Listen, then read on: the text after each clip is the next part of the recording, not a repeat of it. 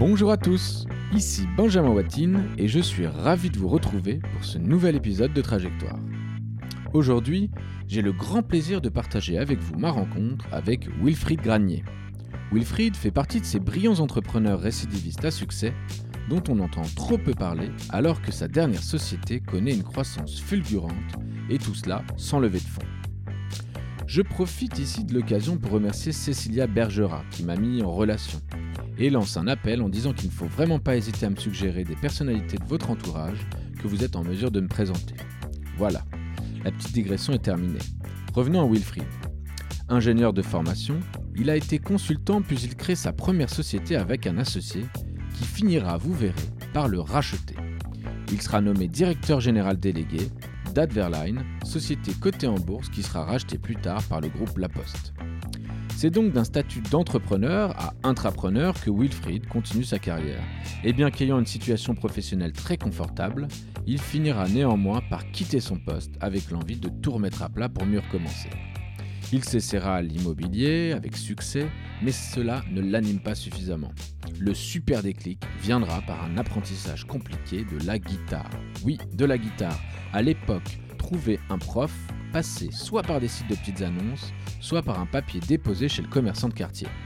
L'idée est là, il veut créer le Airbnb du cours particulier. Il démarre seul avec ses fonds propres et très vite le succès est au rendez-vous. Rachat du principal concurrent, accroissement du nombre de profs et d'élèves, recrutement, développement à l'international. Oui, six ans après sa création, les chiffres sont assez impressionnants. 11 millions de profs et d'élèves dans le monde, 200 collaborateurs, 28 pays, chiffre d'affaires de 12 millions d'euros, sans levée de fonds. Bref, je vous laisse découvrir la brillante trajectoire de Wilfried Granier, patron de Superprof. Eh bien bonjour Wilfried Granier. Bonjour Benjamin. Eh ben, merci d'avoir accepté mon invitation Merci pour le podcast Trajectoire. Je suis ravi de te recevoir ici dans les locaux de SoWeFund. Euh, pour débuter cet échange, comme à l'accoutumée, eh bien, je vais te- t'inviter à te présenter en une ou deux petites phrases euh, pour savoir qui tu es vraiment aujourd'hui, Wilfried. Alors, euh, écoute, merci aussi à toi Benjamin de m'inviter ici, c'est c'est très sympa. Alors moi je suis Wilfried Granier, Euh, j'ai 42 ans, je suis marié, heureux papa d'un petit garçon de 19 mois et fondateur de Superprof. Alors, super prof, euh, internationalisation, croissance externe, euh, tout cela, on va en parler pendant Ouais. cet épisode. J'espère que tu partageras ça euh, en détail avec nous. Mais avant, dans Trajectoire, ce qu'aiment bien, eh bien les personnes qui nous suivent et qui me suivent sont, on aime bien essayer de savoir un petit peu plus intimement Mhm. qui sont mes, qui sont mes invités. Donc là, eh bien, je vais t'inviter à commencer par le commencement, à l'origine de tout Ouais. ton enfance. euh, Est-ce que tu peux nous dire où es-tu né, dans, Ouais, dans ouais, quel environnement Alors, à l'origine de tout, un papa et une maman, hein, classiquement. Euh, donc, euh, naissance le 27 février 1978, clinique de Rissorangis. Voilà, je suis le fils aîné, donc ma maman était très jeune, mon papa également, puisqu'ils avaient 20 ans tous les deux quand Ah je suis né. Ouais, ouais, et j'ai eu une enfance particulièrement heureuse, avec des parents très aimants. Et rapidement, j'ai eu mon petit frère, qui a 3 ans de différence avec moi, et après, ma petite sœur, 11 ans après, euh, qui arrive et qui euh, comble la famille de joie. Voilà. Toujours des chiens avec nous, des boxers en, en général. Et puis, euh, voilà, une euh, vie en banlieue, dans une, dans- dans- en résidence. euh, voilà, mes parents, mon père était euh, euh, Mm. professeur à la Chambre des métiers de Versailles, professeur de législation et droit du travail. Et ma maman était mère au foyer. D'accord. Voilà. Donc une enfance heureuse et puis euh, voilà, moi je suis avec mon frère, c'est mon meilleur copain, on s'entend bien. Euh, euh, L'école, quoi te dire, euh, j'y allais parce que c'était vraiment obligatoire, mais bon, c'est pas une grande passion pour moi. Moi j'adorais jouer, inventer des choses, créer des trucs. Et puis euh, voilà, une, une, scolarité sans. Sans trop de problèmes? Ouais, non, sans trop de problème parce que j'ai la chance d'être bon en mathématiques. Donc quand tu es bon en mathématiques, en fait, tu, quoi que tu fasses, ça, ça- tout fonctionne. Voilà. Et puis voilà, puis j'arrive au lycée à Plaisir, à Jean Villard, où je rencontre ma super bande d'amis. Ça, c'est une date très importante pour moi, le septembre, en septembre de cette rentrée-là, puisque c'est mes amis que j'ai aujourd'hui et que je ne quitte plus. On fonde un groupe qui s'appelle La Mano, euh, cinq super potes qu'on qu'on- on se rencontre en seconde au lycée Jean Villard. Voilà. Ouais, Euh, Donc toi, tu t'es vraiment fait tes bons vieux potes euh, au lycée, Ah tu les as gardés depuis. Ouais, ouais, ouais. C'est ma famille, quoi. C'est enfin, ma deuxième famille, mais ouais, ouais, absolument. Quoi. On est tous témoins, de ouais. des enfants et tout ça. Donc euh, voilà. Euh, T'a- T'avais des passions à l'époque Euh, Justement, le, groupe de la Mano, il s'est fait autour de. alors, les passions. Vous étiez euh, des casse-coups, vous avez fait des, des- des bêtises. euh, Alors non, on- enfin, ça vient je crois pas qu'on ait fait beaucoup de bêtises, en tout cas des petites bêtises. hein. Franchement, on était des gentils garçons, je crois, et des gentilles filles, parce que dans la Mano, donc il y a quatre garçons, une fille. Euh, alors, ce qu'on adorait faire, c'était partir en vacances. Donc, on trouvait toujours des trucs pour partir ensemble. Voilà, on partait en camping, on partait dans des maisons d'amis. euh, Voilà, ça c'était les vacances, c'était une grosse trip. La mobilette, évidemment. Ça, moi, j'ai- une grosse Le passion Solex mobilette. ou... Ah non, mobi- non, Mobi- euh, ah, je suis Ah, né en toi. 78 quand même, merde. non, non, on avait des mobilettes. hein. Euh, donc 103 SP, hein, je sais pas si ça te dit quelque chose, mais Non, voilà, moi- ça on trafiquait nos mobilettes, ça on aimait bien. Et puis les filles aussi, évidemment, ça c'était un truc qu'on aimait bien aussi. hein. On, a été, on avait 16 ans, donc euh, voilà. On découvrait, on apprenait. Euh, voilà, donc, euh, mais euh, ouais, euh, grande amitié. Après, on s'est suivis pendant le cursus scolaire. Ils ont, on a tous fait quasiment des prépas, mis à part un qui, a, qui a fait, qui a fait la fac, mais on a tous fait des prépas, soit en école d'ingé, soit en lettres. Et puis, et puis on s'est suivis. On est, on, on est restés potes. D'ailleurs, je leur parle toujours. Enfin, c'est, voilà, c'est. C'est mes donc- super amis. Ça, c'est vraiment une rencontre. Là. Le seconde, euh, on est en septembre, euh, à la rentrée de Jean Villard. J'ai retrouvé la date parce que tu me posais la question. C'est 1994. ouais. Et, euh, et cette date, c'est une date super importante pour moi. C'est ma première date. Ok. Euh, Est-ce que tu as un moment, euh, une passion, euh, quelque chose qui, qui t'anime ou, ou rien? Enfin, c'est pas, c'est pas Alors, une obligation. Hein. Non. Mais genre dire, t'es un sportif, euh, tu découvres le sport à ce moment-là. euh, Ouais, ouais. Alors non, en fait, j'ai. Je vais pas dire que j'ai une passion absolue. Alors, je fais du sport, je fais du judo, euh, j'ai une- j'ai beaucoup de sports de combat. Enfin, tes parents, peut-être, ils te mettent, euh, ils te, ils te font mettent à l'épreuve, ils te font faire de la musique, j'en sais rien, du sport, Alors, euh, Euh, font non, découvrir des activités ou c'est- pas trop le style? Non, pas du tout le style de mes parents. Mes parents, c'est vraiment liberté totale. C'est-à-dire que je me suis mis à faire de la guitare tout seul. Un jour, j'avais une vieille guitare de ma grand-mère. J'ai prise, je me suis mis à l'accorder, j'ai commencé à jouer de la guitare et, et ça m'a passionné, la musique. Tu vois, j'étais en, j'étais en quatrième quand j'ai commencé la guitare et aucune personne de ma famille ne fait de la musique. Personne ne sait jouer de guitare, Hmm. mes parents ne savent pas jouer, mais moi, je me suis pris de passion pour la guitare. Voilà. Euh, non, mes parents, c'était vraiment liberté totale. C'est vraiment la confiance. Et je crois que ma grosse passion à l'époque, franchement, c'était toujours justement cette grande liberté. Et j'ai, on a fait euh, récemment une, euh, une soirée avec les anciens de- du collège. Donc, tu vois, ça, ça date pas d'hier. Et j'ai discuté avec des jeunes femmes de, à table et ils me disaient Ah, ça m'étonne pas du tout tu aies fait ça, Wilfried, comme carrière, c'est-à-dire le- l'entrepreneuriat à fond. Parce que c'est, ce que tu répétais en permanence, que tu voulais être libre, que tu voulais créer ton métier, créer ta boîte. C'est apparemment un truc que je disais déjà à l'époque. Ah, c'est intéressant ça. Ouais, ouais, ouais. Euh, mais je me rappelle plus. Donc, euh, tu vois, après, euh, c'est vrai que pendant toutes mes études d'école d'ingénieur, j'ai continué à dire que je voulais monter ma boîte, mais sans savoir ce que c'était en fait. C'est comme je veux faire le tour du monde, c'est pas ce que c'est, mais, mais monter sa boîte, créer son truc, ça, ça a vraiment été euh, ouais, un gros moteur pour moi, à mon avis, de toute l'enfance. Donc, c'est ça ma passion en fait, je dirais. À part la mobilette, évidemment. quoi. Euh, et la guitare, c'était pour euh, séduire les filles ou c'était vraiment parce Non. que tu étais attiré par le- l'objet Ah non, et ça- euh, surtout, je, je ne crois jamais m'être servi de ma guitare euh, pour séduire les filles. Je ne sais pas si ça marche vraiment. Euh, non, non, euh, la passion musicale. Alors déjà, déjà jouer de la guitare, c'est fabuleux. Moi, je m'accompagnais, je chantais, ça et tout. Reproduire des musiques que tu entends à la radio, tu les joues, c'est c'est fan- fantastique. Et puis, c'est très mathématique. Moi, je me suis mis aussi au solfège pour Ouais. comprendre comment ça fonctionnait, en fait, une guitare. Parce que tu as les cordes, mi, la, ré, sol, si, mi, tu commences à construire tes accords, le majeur, le mineur, mais comment ça fonctionne, les demi-tons, les tons. Et en fait, au bout d'un moment, tu, tu rentres dans une espèce de logique mathématique avec les notes. Euh, donc je- et c'est très mathématique. Moi, j'ai- j'aime bien les maths. J'ai une facilité, on va dire, pour comprendre la logique mathématique. Et donc, euh, Du coup, tu t'es mis au piano. je me suis mis au piano encore plus. euh, aujourd'hui. Ma- alors, ma femme est prof de piano et c'est une Ah pianiste un émérite. Et le piano, donc on a un piano à la maison, tu vois, euh, dans le salon. Et je me suis énormément mis au piano euh, depuis que je l'ai rencontré, notamment pendant le confinement où là j'ai joué euh, euh, tous les jours, je joue du piano. Et, et c'est génial le piano par rapport à la guitare, c'est que là tu comprends, tu les notes, tu les vois beaucoup plus facilement. Ah oui, il y a beaucoup plus de logique là. Construire un accord, par exemple, tu connais pas un accord, tu as mi majeur à construire. En fait, c'est facile. Tu mets ton doigt sur le mi, tu fais deux tons supérieurs, tu trouves ta tierce. Enfin, tu vois, sur une guitare, c'est beaucoup plus euh, abstrait. parce qu'il faut le retrouver, c'est plus compliqué. Mais sur un piano, c'est tellement lisible que du coup, je, me, je joue du piano énormément, très mal. mais en mode guitare. C'est-à-dire que je retrouve des accords, je m'amuse, je Du chante. piano en mode guitare. Voilà. Ah, J'aime beaucoup. Tu vois Euh, on revient un petit peu à. Donc, tu, tu finis ton lycée, tu, tu vous rentrez en prépa, euh, la bande des 5, il y en a 4 qui rentrent en prépa. Toi, tu sais prépa d'ingé. Ouais, ouais, ouais. Euh, à Paris. À Paris, 15e. donc ça y est, là, tu quittes le, le berceau, Ouais, tu quittes ouais, le foyer familial. Absolument. Euh, tu te retrouves où à Paris euh, Concrètement, tu, tu, c'est où tu crèches? Ah bah chez, non, je dormais chez mes parents encore à l'époque. Je faisais l'aller-retour tous les jours. Donc on habitait au Clé-sous-Bois à l'époque. Donc c'était une heure et quart de, de, de train. Euh, voilà, c'est comme ça. On avait malheureusement pas les, moyens de- de se prendre un petit appartement à Paris. T'imagines bien que j'ai- j'ai essayé, hein, je- je- j'ai tenté. hein, Et Euh, t'avais, ouais, c'est ton, ton école, elle te permettait pas de, de dormir, il y avait Non. pas de résidence. Non, non, non, non, non. Je sais pas s'il y a beaucoup de prépas, peut-être privés, qui, où effectivement tu as, un internat, un truc comme ça. Non, non, moi j'étais au lycée Buffon, donc dans le 15e. Donc euh, j'avais choisi Buffon aussi parce que c'était pas loin de la gare Montparnasse et nous on est sur la ligne euh, de train de Montparnasse, donc voilà, ça avait cet avantage-là. Mais ouais, tous les matins, ouais, je prenais mon petit train et puis j'allais. euh, mes cours commençaient à 8h avec une tolérance zéro sur le retard. Donc à 8h, la porte était fermée. Tu arrivais à 8h05, tu rentrais pas en cours, tu attendais la pause de, à 10h. Donc euh, fallait vraiment pas arriver en retard. Mais ça t'apprend la discipline. hein. Du coup, quand tu dois pas être en retard, tu- te lever tôt aussi. Exactement. Donc tu prends euh, beaucoup de backup, de temps d'avance.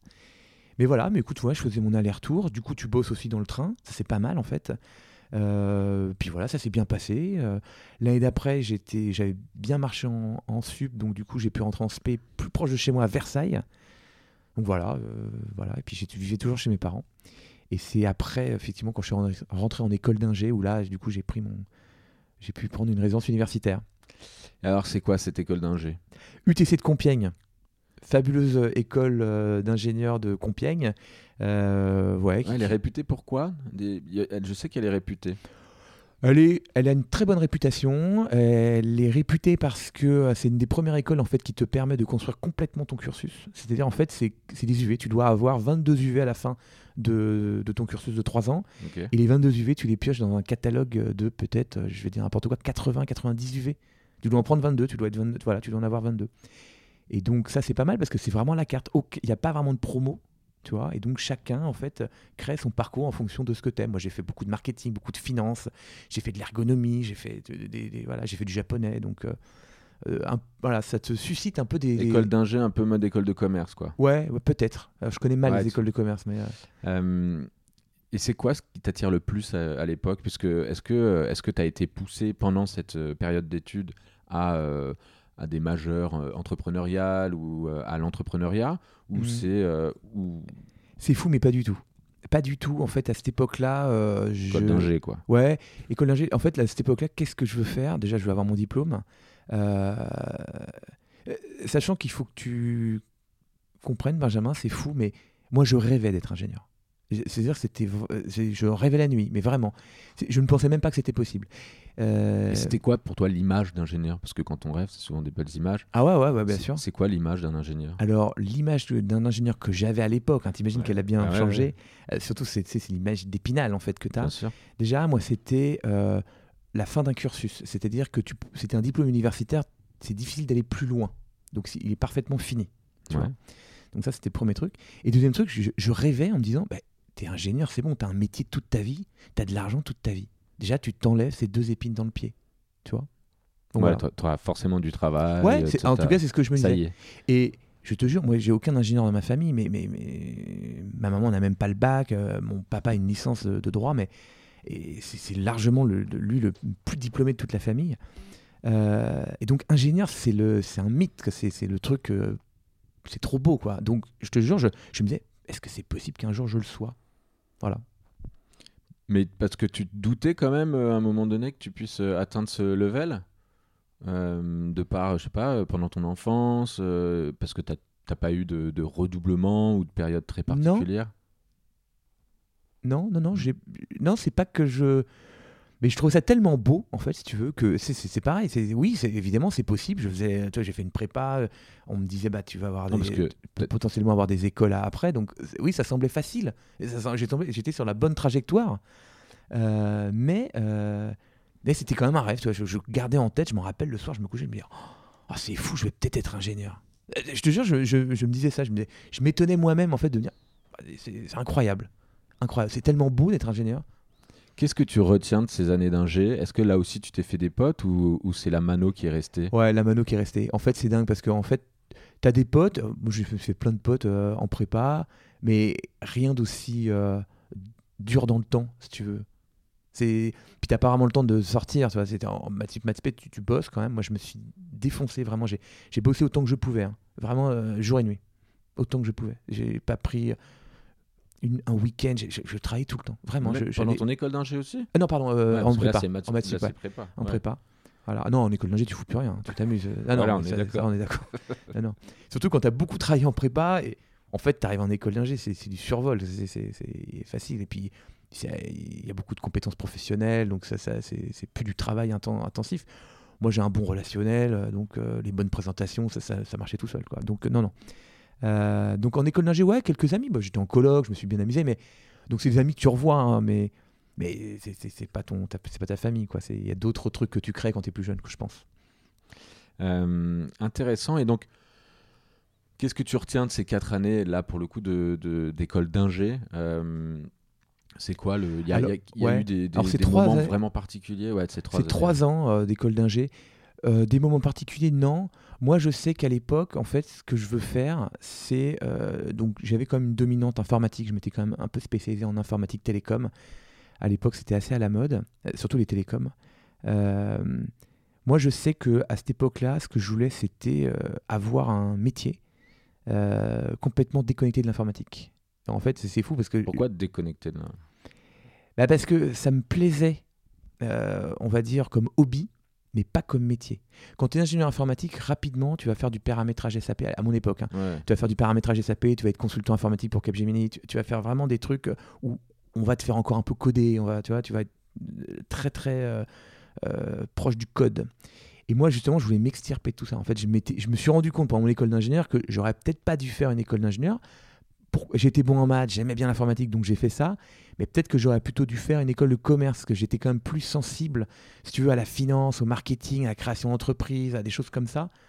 Euh, alors que, euh, bon, j'étais en école d'ingénieur. Donc j'ai voulu trouver un métier pour sortir de l'informatique. Et donc, la meilleure façon de trouver un métier pour sortir de l'informatique quand tu es en école d'ingé, c'est de rentrer dans le conseil.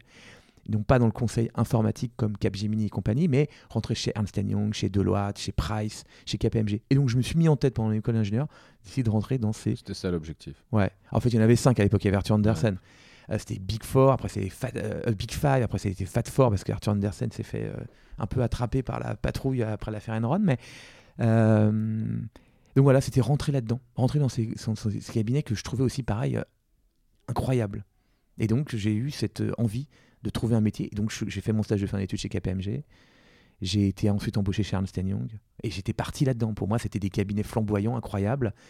Euh, donc voilà, je voulais travailler là-dedans. Et, hum, et ça a répondu à tes, tes attentes? C'était. euh, parce que quand on travaille dans le conseil, j'ai l'impression que c'est euh, t'adhères ou t'adhères pas du tout. quoi. C'est hyper intéressant euh, parce que ça t'apporte des- une méthodologie et, euh, et une vraie rigueur. Et puis euh, Ouais. ça peut être aussi, enfin j'en ai rencontré qui m'ont dit bah j'ai mis les pieds puis je suis vite ressorti. C'est marrant parce que je pourrais presque te répondre les deux. C'est un côté fascinant parce que déjà, tu rentres, effectivement, c'est une super école de travail. Tu- Bon, tu bosses jour et nuit, hein, donc c'est- très rigoureux. Moi, il y a un truc que j'adorais, c'est facturer. C'est fou, mais j'ai appris chez KPMG à, facturer, facturer. un client. Ouais. Et donc, euh, bah, c'est assez important en ce moment de savoir facturer. aujourd'hui, oui. Mais euh, c'est vrai que quand tu as 25 ans, 24 ans, tu t'oses même pas facturer parce que tu te dis, bah, attends, je sors d'école d'ingé, qu'est-ce que je vais facturer quelqu'un? C'est, Toi, c'est, difficile à comprendre, mais, mais j'ai eu un super bon euh, mentor, si tu veux, chez KPMG qui m'a bien expliqué comment facturer. Et quand j'étais chez Ernst Young, du coup, j'avais la, la- la- vraiment la- la- l'aptitude de la facturation et donc euh, ça a très bien fonctionné à cause de ça. Donc l'école, la rigueur, le travail, ça c'est vrai. Le euh, côté facturation, ça j'ai bien aimé aussi. Après, ce qui est difficile, c'est les missions sont pas très intéressantes. Faut, faut, faut pas rêver. hein. C'est-à-dire que euh, il y a beaucoup de gestion de projet, il y a des PowerPoint où tu mets des feux rouges, des smileys. Voilà, c'est pas très intéressant, c'est pas, pas fou. Voilà. Tu fais du conseil, donc euh, tu conseilles le métier, mais en fait, tu accompagnes les gens dans des, dans des phases de transition de leur société. Tu vois, et eux, ils connaissent Mm. le métier. Tu, tu- toi, tu peux pas leur apporter la compétence métier, donc tu leur apportes la compétence rigueur, qui est euh, gestion de projet. Tu appelles les gens, tu fais des reporting, tu fais des choses, mais Tu c'est pas. tu Voilà, fais- exactement. C'est la gestion de projet. c'est- pas c'est pas incroyablement intéressant tu vois Euh, voilà et après ce qui est compliqué chez Ernst Young c'est les strates hiérarchiques c'est à dire que tu as, un programme c'est tes consultants consultants euh, seniors euh, t'es- après tu es manager t'es manager 1 manager 2 directeur de mission directeur de mission senior tu as toute une strate comme ça qui est euh, assez lourde parce que en fait avant d'arriver au saint graal qui est l'associé euh, si tu veux tu te dis voilà, c'est- il va falloir que je, je- Faut être carriériste. Ouais, voilà, je Faut- serre les dents, quoi, parce que Ouais. c'est long, encore c'est long. Alors tu peux jumper, hein, moi j'ai eu la chance de, de passer des- des- une étape, mais t'en sautes pas 10, quoi, toi, t'es- puis t'en as 20, donc euh, bon, c'est. Voilà. Et alors justement, tu as commencé à quel âge? Parce que tu es rentré donc tout de suite dans le conseil. Ouais. tu avais Ouais. quel âge euh, quand 24 tu- ans. 24 ans. Ouais, Et je suis en- T'es resté combien de temps Je suis resté 3 ans. J'ai fait euh, un an et demi chez euh, KPMG, Ok. plus 6 mois de stage, donc on va dire 2 ans chez KPMG. Et après, j'ai été débauché chez Ernst Young pour partir. euh, ils m'ont débauché pour une mission pour euh, le- un pétrolier en Algérie. Donc, euh, moi, j'allais toutes les semaines en Algérie. Euh, enfin, tous les mois, pardon. expérience. Tous les mois en Algérie pendant une semaine. C'est une super Ah expérience. ouais, génial. Ah bah super, pour un pétrolier, la Sonatrach. Donc il fallait les aider dans leur système d'information. Donc c'était génial, j'allais à Alger, et puis c'était la première fois que je prenais l'avion en business, euh, j'allais dans les grands hôtels, enfin, c'est- incroyable quoi. Donc, euh, et puis tu travailles beaucoup, tu vois, c'est très sérieux, et puis c'est un autre pays, enfin, c'est- voilà, c'est incroyable. Et puis l'Algérie c'est très beau, c'est très riche, c'est fascinant, c'est un, pays du Maghreb qui est assez fascinant. Euh, voilà, avec un petit truc de dangerosité, puisqu'on te dit attention, faut, on va venir vous chercher à l'aéroport, faut toujours être avec quelqu'un. Enfin, tu sais, bon, voilà, toujours un peu sous escorte, on va dire. Euh, donc voilà, étonnant. Euh, voilà, j'avais peut-être 26-27 ans. Et puis voilà, euh, donc moi j'étais parti pour une carrière, hein. c'est-à-dire que ça marchait bien chez Ernst. Moi j'avais appris à facturer chez KPMG, donc j'arrivais chez Ernst avec des bonnes pratiques. Je facturais vraiment beaucoup, beaucoup, beaucoup, tout ce que, tout ce que je pouvais, vraiment, tu vois. Et, et c'est rigolo parce qu'un jour j'ai eu un associé qui est arrivé, qui nous a fait un- une conf et qui nous a dit euh, non mais il faut facturer les amis hein. là il faut facturer vous savez quand vous pensez à un client sous la douche euh, je dis pas qu'il faut le facturer mais pas loin c'est à dire que vous travaillez pour lui vous pensez à lui donc euh, il nous avait vraiment fait un- Qu'est-ce que ça veut dire là? Parce que tu l'as répété vraiment à plusieurs reprises. Qu'est-ce que ça veut dire Faut facturer quand tu es dans le conseil? Ça veut dire que tu penses comme un avocat? Enfin, c'est quoi le tu, tu, En fait, spontanément, j'ai remarqué un truc euh, parmi mes collègues de bureau qui avaient le même âge que moi ou même des gens qui étaient un peu plus vieux que moi. C'est que les mecs qui bossaient gratos. C'est quoi l'idée Bah, tu sais, tu dois remplir ta facturation en fait euh, chaque jour ou chaque semaine, euh, ton compte rendu d'activité ça s'appelle. Euh, bah non, mais il remplissait le strict minimum. Il disait bah tiens, j'ai bossé 4 heures pour lui là euh, parce qu'il était 4 heures sur place, mais il avait oublié qu'il avait bossé en fait 2 heures chez lui en préparation et puis une heure sur le transport. Enfin, tu vois, il- et puis il, en fait, il avait pas, il avait bossé plus que 4 heures, il avait bossé 4 heures et demie. Enfin, il oubliait des heures, tu vois. Et, et- et en fait, il faut pas les oublier bout ces à bout, ça fait beaucoup. ouais. Bah, exactement. Ok, donc tu, en fait, le Et fait moi, que tu apprennes à facturer, c'est aussi le, ça a été aussi le fait que tu arrives à, à, bah, arriver avec des meilleurs, euh, des meilleurs rendements, des meilleurs Oui. scores que tes collègues, quoi. Oui, ça paraît tout bête, mais oui. Et moi, je sais que j'étais très attentif à mon chiffre d'affaires. Ce qui n'était pas du tout une préoccupation de mes collègues. Mes collègues, ils étaient contents, ils avaient des missions, mais ils ne se préoccupaient pas du chiffre d'affaires. Moi, j'arrivais avec un chiffre d'affaires à la fin de l'année qui était très très bon. Voilà. Ça va se ressentir dans tes expériences euh, futures. De Ouais, bah, je suis attentif à ça, absolument. Quoi. Je, je suis attentif à gagner des sous. C'est pas que j'en veux plus, c'est pas que je, je, je suis pas quelqu'un de vénal, je ne pense pas, mais par contre, j'aime, j'aime pas en avoir. J'aime pas beaucoup avoir de l'argent, pour rien de vous cacher. Par contre, j'adore en gagner. Ça, c'est un truc qui me plaît bien. Ok. Euh, et puis à un moment donné, tu décides de finalement t'en aller alors que tu pouvais quand même prétendre à une belle carrière, euh, ça, ça commençait à bien fonctionner. Et puis Ouais. c'est difficile de quitter euh, le monde du conseil parce qu'ils te retiennent quand même généralement avec un beau salaire, Ouais. euh, des belles Du perspectives, même bonus, tout ça et tout. des Ouais, bonus. exactement. Euh, Ah, bah, c'est une super prison dorée, c'est les menottes, euh, menottes en or qu'on te met, quoi. Mais, euh, eh bien, écoute, oui, je le quitte, mais pas tout seul. C'est, c'est ma deuxième date, ma deuxième rencontre. ouais. Euh, je vais retrouver la date exacte, mais euh, il y a euh, un jour un homme qui s'appelle Loïc de Cardrel, qui est le monsieur qui m'a mis le pied à l'entrepreneuriat, en, septembre 2005, qui m'envoie un mail parce que à côté de ça, j'avais monté une petite, un petit site internet dans le cours particulier qui s'appelait Quel prof voilà, j'étais en école d'ingénieur, je m'ennuyais, c'était un projet de fin d'études. J'avais monté un petit site qui mettait en relation les professeurs et les élèves sur de la petite annonce. Imagine un bon coin, tu vois, euh, autour du cours particulier.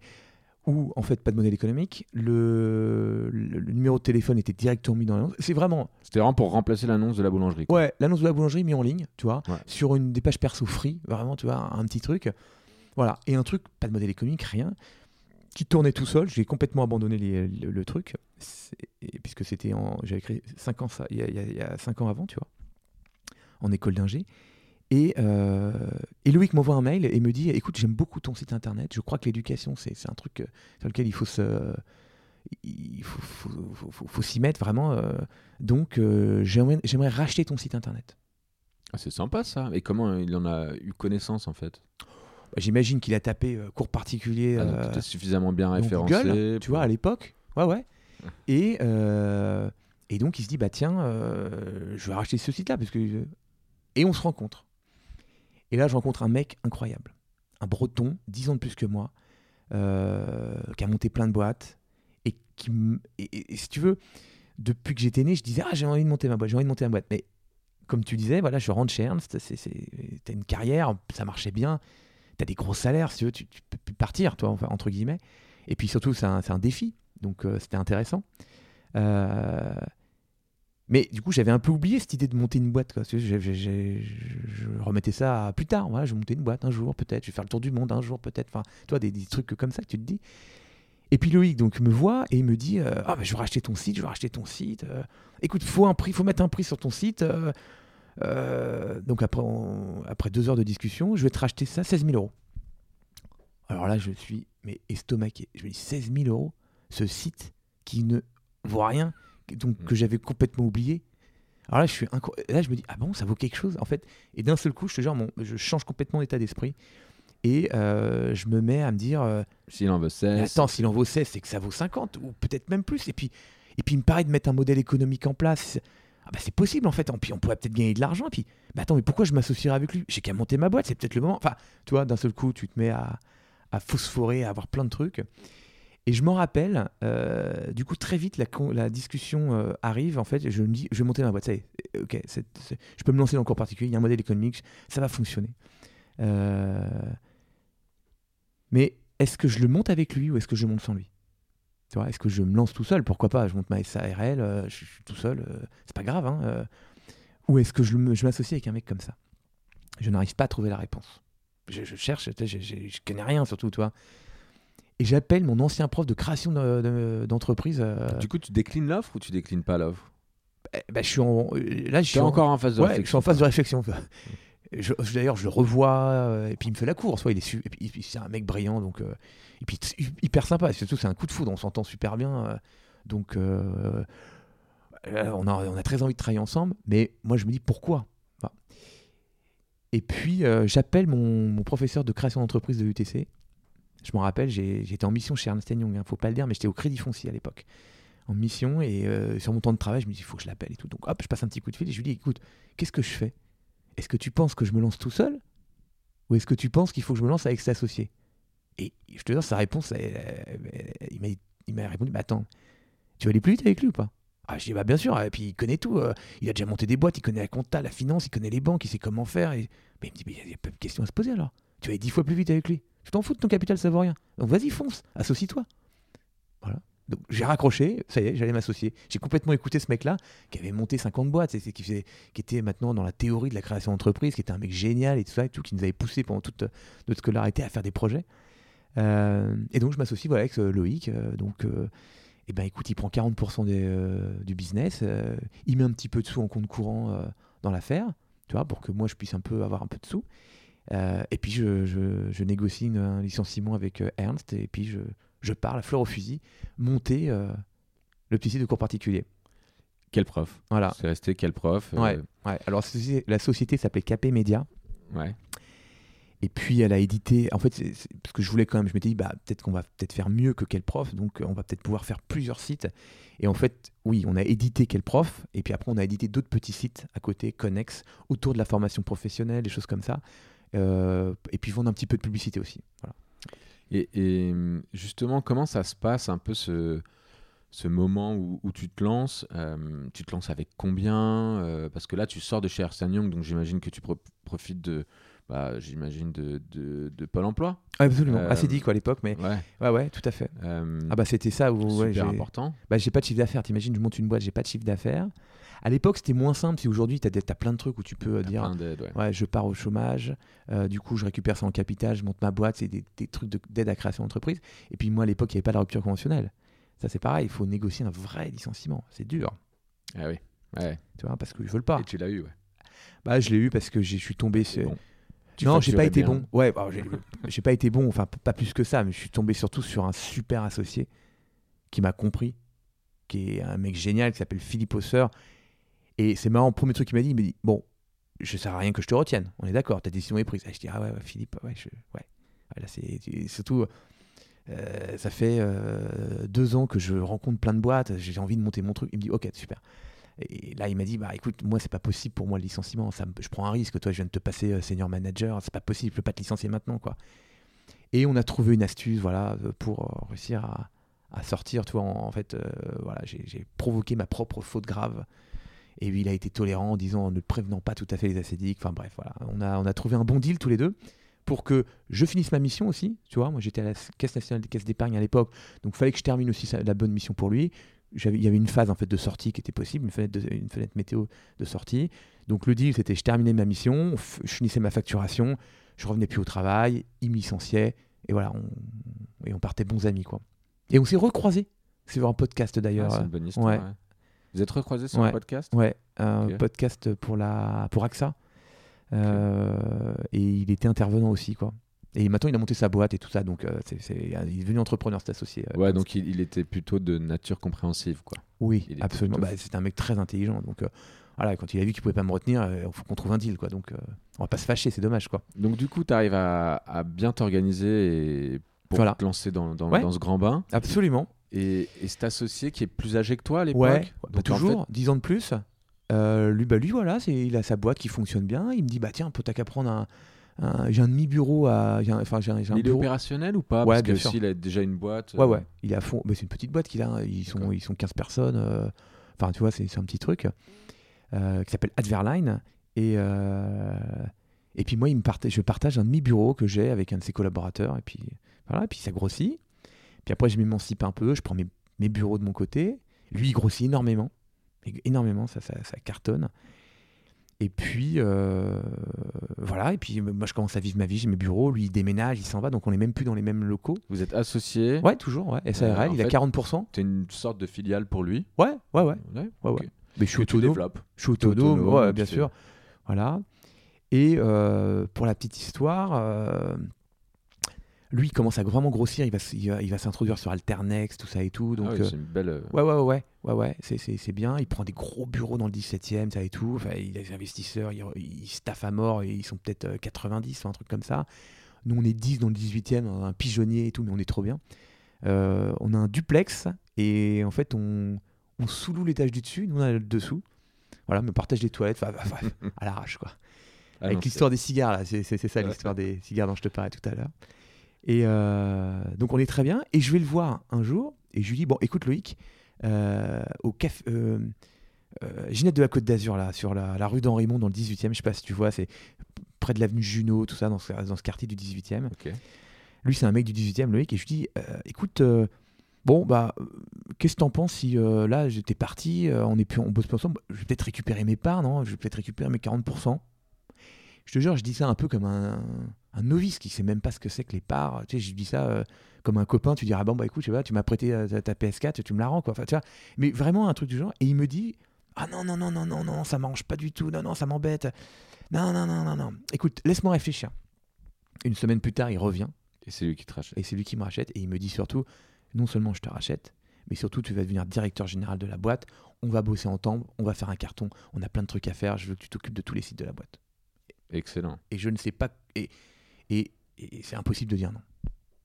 C'est impossible de dire non parce que euh, l'opportunité est trop belle d'un point de vue Ouais. euh, parcours entrepreneurial ou euh, au niveau du cash ou euh, De au tout. niveau de tout. De tout. La Déjà, il faut savoir que moi à l'époque, je, je gagne un salaire, un petit salaire. De, enfin, de- la boîte ne gagne pas beaucoup de sous. Là, d'un seul coup, on te met quand même des chiffres qui sont quand même assez incroyables. Et que tu ne savais même pas que ça valait ça.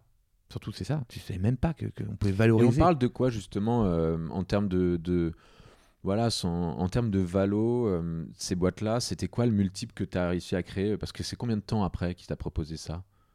Tu vois, tu es parti, tu nous Ouais. expliquais, je suis parti. Quatre ans après Quatre ans après, La donc, création de la il boîte, s'associe à toi, là. Bah, lui, c'est simple. En fait, il me dit bah, Je t'achète 10 fois ton résultat d'exploitation. À l'époque, il est sur Alternext. Son résultat d'exploitation vaut. Enfin, sa, sa boîte vaut 25 fois son résultat d'exploitation. Donc, euh, mais moi, ça, je le comprends après, hein, parce qu'au début, je ne comprends pas. Et lui, il me dit Bah écoute, moi, je suis prêt à te le racheter 10 fois, ton Rex. Waouh. Avec un minimum garantie, euh, un earn-out, enfin, tu vois, tout un mécanisme, hein, quand même, toi, de, de sécurisation. Mais euh, lui, euh, ouais, ouais, c'était une belle opération pour lui aussi, parce que du coup, quand tu fais ça, tu valorises tes 40%. D'un seul coup, ils valent rien, mais quand tu, quand tu mets 9 sur la table, tes 40% valent quelque chose. Donc, lui, d'un seul coup, il aussi, il se, crée de la valeur. Enfin, bref, tout un mécanisme un peu financier, mais en tout cas, pour moi, comme ça, upfront, il me propose quand même des montants assez in- incroyables. Et, euh, et surtout, non, alors il y a ça, il y a le montant, c'est génial, super, des sous. Euh, mais surtout une carrière professionnelle. Il me propose de devenir directeur général délégué, donc sur le cabis mandataire social d'une boîte qui fait 200 personnes, côté sur Alternext. À l'époque, ils font 35 millions de CA. Si tu veux, c'est. J'ai 28 ans, hein, donc euh, c'est bien. Et puis un salaire en plus euh, super beau, quoi. Et comment tu le prends tu sais- ça? Justement, euh, enfin, dire, c'est génial, mais euh, mais t'as pas un peu trop la, press- t'as la Non. pression, non? Non, tu- parce que c'est mon pote Loïc, on s'entend trop bien, on bosse ensemble, on s'adore, tu vois. Non, non, il n'y a pas de pression, quoi. Enfin, à l'époque, je pense qu'il n'y a pas de pression. Puis quand je commence à, à quitter mon petit univers où je suis euh, le, le- le roi chez moi, tu vois, on est 10, et c'est ma petite boîte, et on fait d'un seul coup où je suis dans un univers avec d'autres directeurs généraux, parce qu'on est, il y y, avait trois, et lui qui était président, euh, des fonds.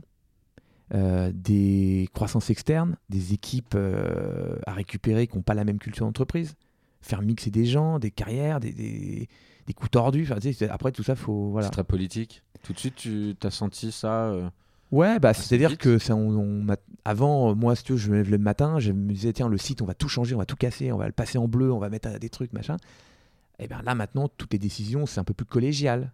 Et puis, bah, chacun a son idée. c'est Patrick qui va essayer de me, me mettre à l'envers là-dessus, ou ça va être compliqué. Ouais, ou- c'est plutôt. Tiens, pourquoi? Toujours justifier tout. Alors, des- ah et moi, je suis pas quelqu'un qui justifie. Je travaille énormément au feeling. Donc, euh, c'est difficile de justifier des choix. Il y a certains choix, tu les sens comme ça. C'est très difficile de les rationaliser. Or, on me demandait souvent, bah, tiens, pourquoi? Ah, bah, j'en sais rien, mon vieux, quoi. Je le sens comme ça. non, mais tu vois, c'est mais- difficile à expliquer. Ah oui, c'est très difficile. Et ouais. donc, et puis surtout, tout le monde a un avis. Pourquoi jaune Pourquoi pas bleu Pourquoi vert Pourquoi Et puis moi, j'ai vu ça. et Qu'est-ce que t'en penses? Et quand c'est tes employés qui ont des idées comme ça un peu saugrenues, t'arrives assez bien facilement à les canaliser.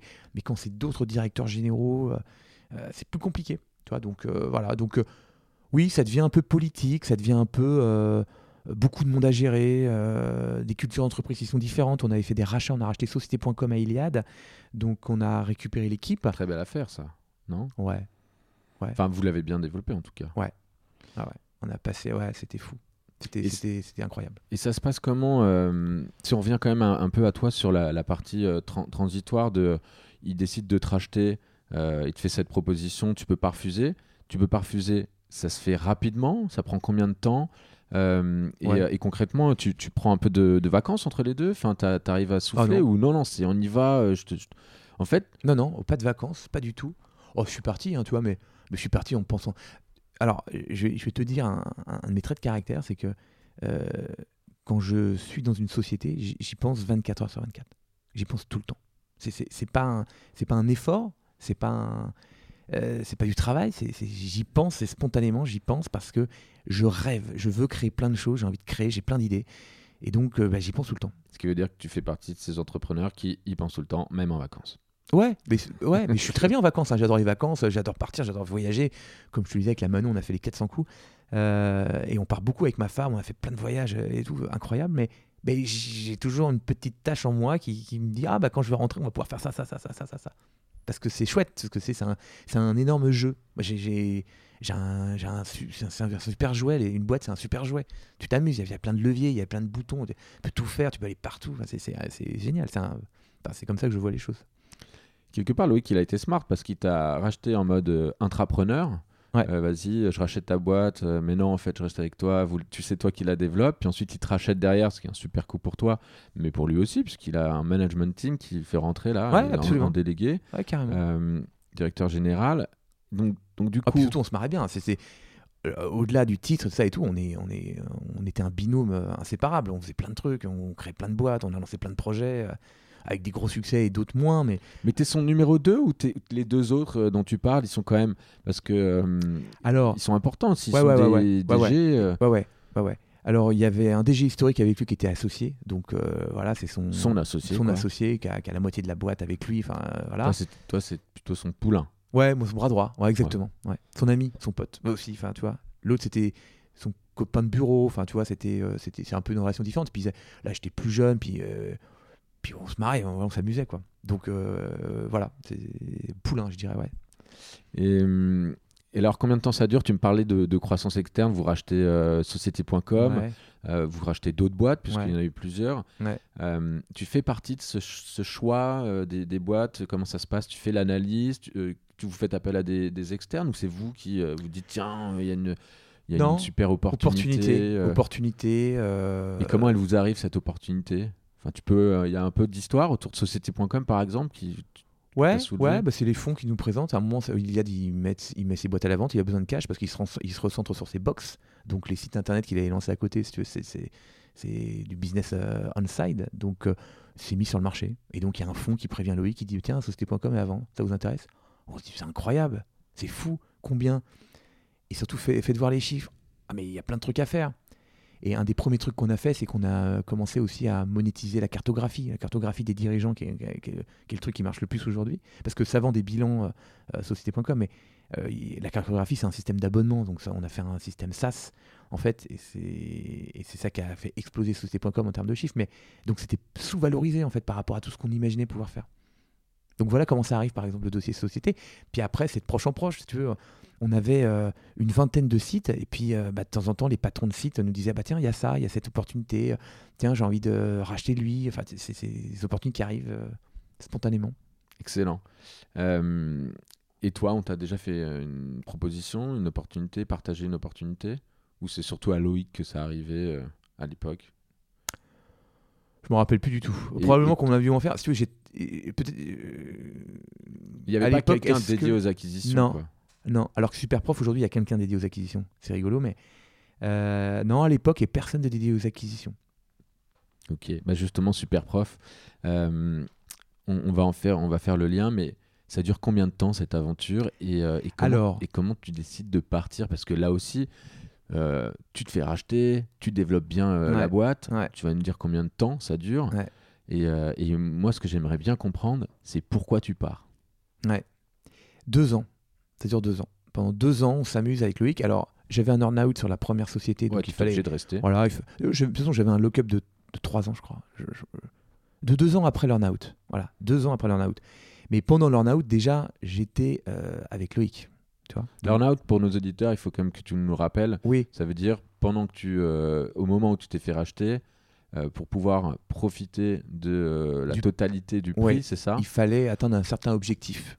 Et voilà. cet objectif, Du tu l'as, tu l'as atteint. Oui, Euh, Il faut atteindre un objectif où il faut rester dans le temps.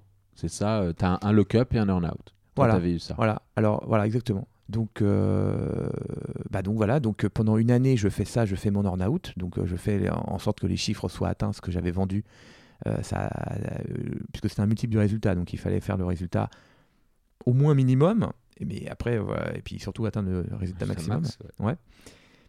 Et puis ensuite, après, donc une année de ça, mais j'étais déjà directeur général de la boîte. Donc euh, du coup, on a fait, c'est là qu'on a racheté société, qu'on a mis la cartographie payante, qu'on a restructuré les équipes. Enfin, déjà à cette époque-là, on a bossé. Je bossais ailleurs. Euh, et après, j'ai refait encore une année avec Loïc. Voilà, deux ans. Et je me rappelle, euh, c'est pareil, toujours de façon naïve. euh, Loïc était parti au Brésil. À cette époque-là, il avait rencontré une fille et tout, donc qui est devenue sa femme et la mère de ses enfants, mais entre après. Mais euh, à l'époque, il rencontre une nana au Brésil, il est très content, il va tout le temps. euh, et euh, donc, on se voyait un petit peu moins. Voilà, moi, j'étais DG. En plus, du coup, c'était dur parce que Loïc n'étant plus là, j'ai plus mon copain de bureau avec qui je m'amusais. Je me retrouve avec euh, le DAF, le DG, les fonds, euh, euh, dans une ambiance un peu plus compliquée. Crise de subprime en même temps, donc euh, plus tendu hein, au niveau du marché, quand même. Plus de dettes possibles, euh, plus compliqué à se financer. Donc, euh, un peu plus, voilà. Les chiffres d'affaires qui sont moins en croissance explosive. Euh, il est moins là. Et donc, il revient du Brésil On prend le petit déjeuner au Dôme dans le 17e euh, pour la bonne année. Et je lui dis Ah, écoute, je, je pense que je vais partir cette année. Mais, Cash. ouais, mais je lui dis ça, mais, mais comme. euh, Mais je- c'était réfléchi. mais non, euh, mais Comme, comme quand je suis venu lui voir, il dit Tiens, j'aimerais racheter tes 40%. C'est pas du tout réfléchi. Je lui dis Bah, j'aimerais partir cette année. J'essaie de le prévenir. Et il le prend très mal. Mais moi, j'imaginais partir dans 6 mois, dans 8 mois, dans un an. Enfin, j'en sais rien. On, on en discute, quoi. En tout cas, je voulais le mettre sur la table. Il le prend très 17 tout de mal.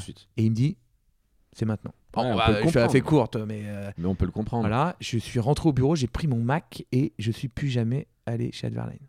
Voilà, on a fini les papiers euh, par inter- avocat interposé. Euh, voilà, on s'est vu une dernière fois parce que j'étais mandataire, donc il fallait faire un conseil d'administration où j'étais, on votait ma révocation. Il fallait que j'aille m'expliquer. Donc j'y suis allé, super bienveillant, bonne ambiance, trop marrant. Et à la fin, voilà, je suis parti, c'est terminé. Mais il a senti, parce que bon, il y a le côté, euh, toi, de toute façon, l'ambiance au travail commence à être vachement moins intéressante. Ouais. Euh, c'est un peu plombant. Mais peut-être tu avais quand même une euh, entrevue, une petite idée. pour, aucune idée. Je n'avais aucune idée d'après. Je surtout. Donc tu pouvais même pas vivre ça comme une trahison, genre j'ai un autre projet, Non. je vais vous la mettre à et surtout, j'ai l'envers. rien fait. Je suis parti pendant très longtemps, je suis parti aux États-Unis. Je n'ai rien fait. Je n'avais aucune idée. C'est sûr, ça n'est pas comme ça une idée. J'ai même, mais j'avais même pas le début de l'once d'une idée. J'avais même pas réfléchi. Moi, je bossais à 100% pour Adverline. Adverline était à 100% dans mon esprit. J'avais même pas imaginé faire autre chose. Ouais, donc lui, il a Mais, vraiment vécu, c'est la trahison, c'est tu parce que sors, je pourrais pas dur. vivre avec ça, quoi. Ouais, un truc comme ça. Bah surtout, il perdait son copain en fait. Mais moi, je voulais pas partir tout de suite. Je voulais partir au bout de quelques mois, tu vois. Enfin, j'en sais rien. On- puis on négociait un truc. Enfin, j'en sais rien. On en parlait quoi. En fait, ce que j'ai essayé de lui faire comprendre, c'est que c'était dur sans lui. Tu vois? Ouais. Ouais, Voilà. c'est c'est fou, c'est fou. Et puis, euh. aussi un truc, il s'est dit, putain, s'il part, ça veut dire qu'il faut que je revienne.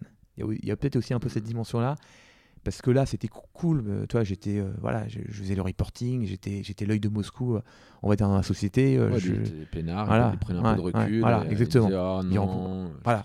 Là, Ouais. il revenait. Bon, c'était un peu, voilà. Donc, je pense qu'il a assez mal pris.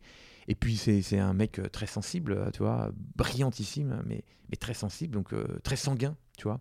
Hmm. Euh, mais ça s'en va, aussi- ça s'en va très vite. Mais voilà, il monte en tour.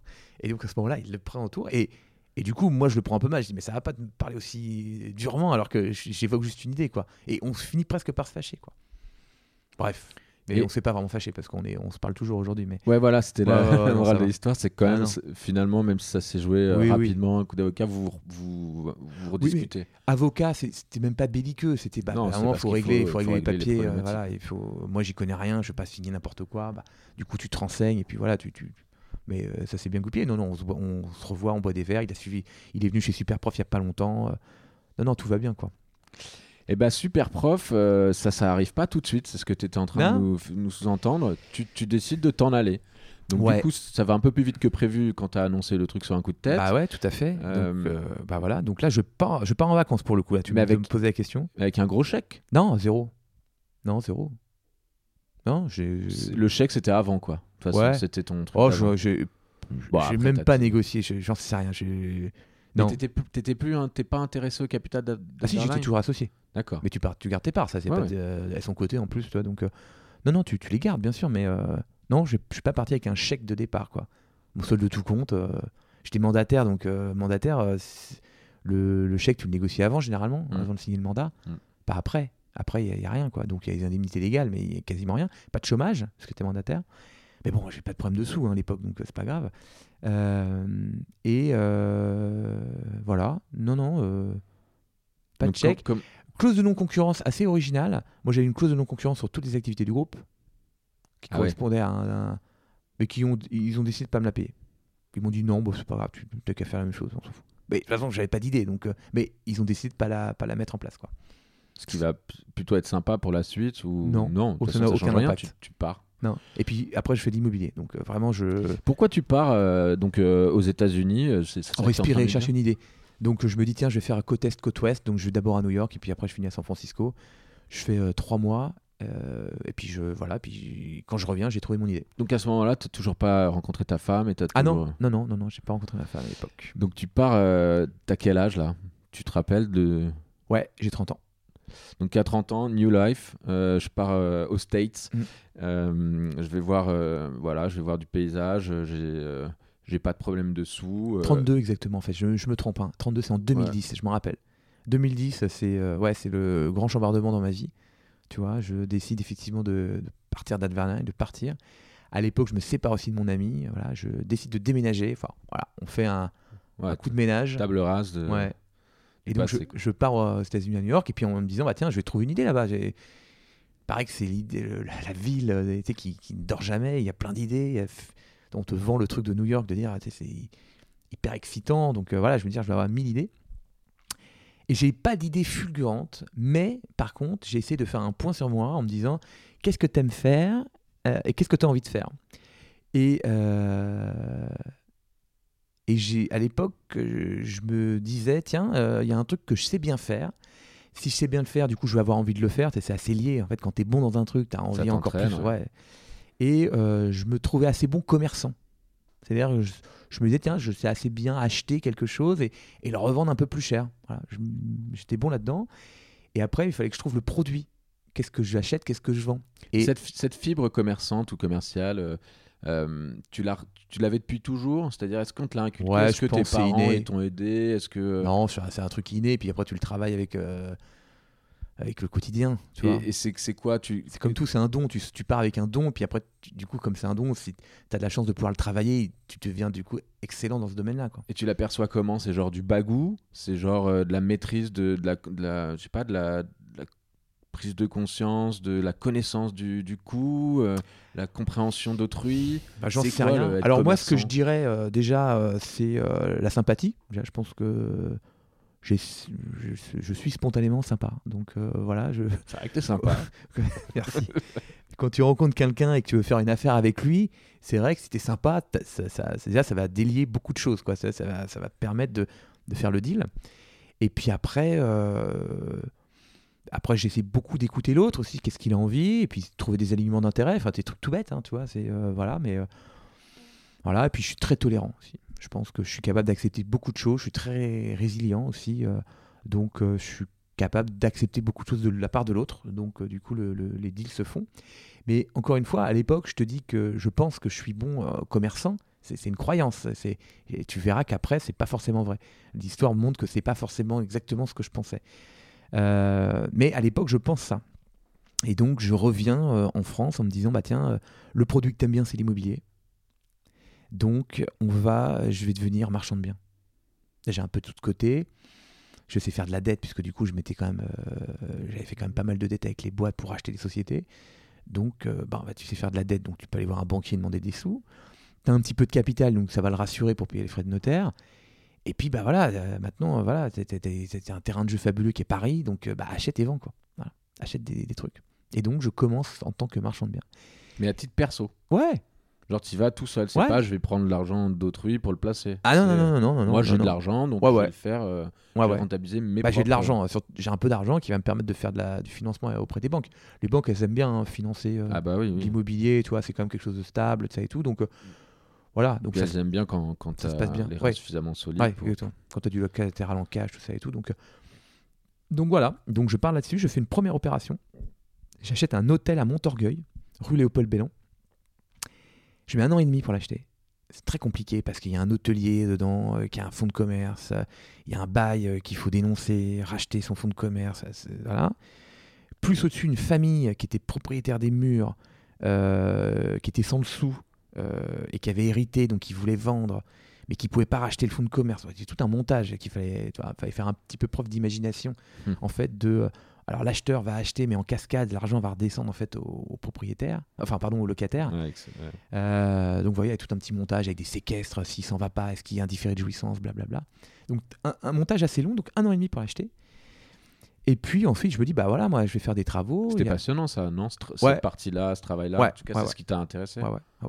Ouais, ouais, c'était passionnant. Le montage créé, là tu crées un peu d'intelligence. Tu essaies de trouver des montages, tu négocies avec les gens, tu négocies avec le bailleur, tu négocies avec les propriétaires, la famille, l'agent immobilier. euh, Voilà, donc c'est sympa. Plus ton banquier avec qui il faut, quand même le, motiver pour te financer. Et puis euh, voilà, je me disais, bah tiens, je vais. Moi j'avais calculé hein, dans, dans mon business model que j'allais faire tant de plus-value. Et euh, je vais faire des travaux, et puis voilà, je vais vendre plus-value, blablabla. Voilà, avec un risque de retournement de marché, parce que l'immobilier, euh, je te rappelle, c'était post-subprime, euh, donc euh, bon, on, on savait pas trop, tu vois. Maintenant, effectivement, avec le recul, tu dis, ben non, ça pouvait pas baisser l'immobilier à Paris, mais à l'époque, quand même, c'était un peu plus tendu. Donc, moi, je savais à quel mètre carré, prix de mètre carré j'avais acheté.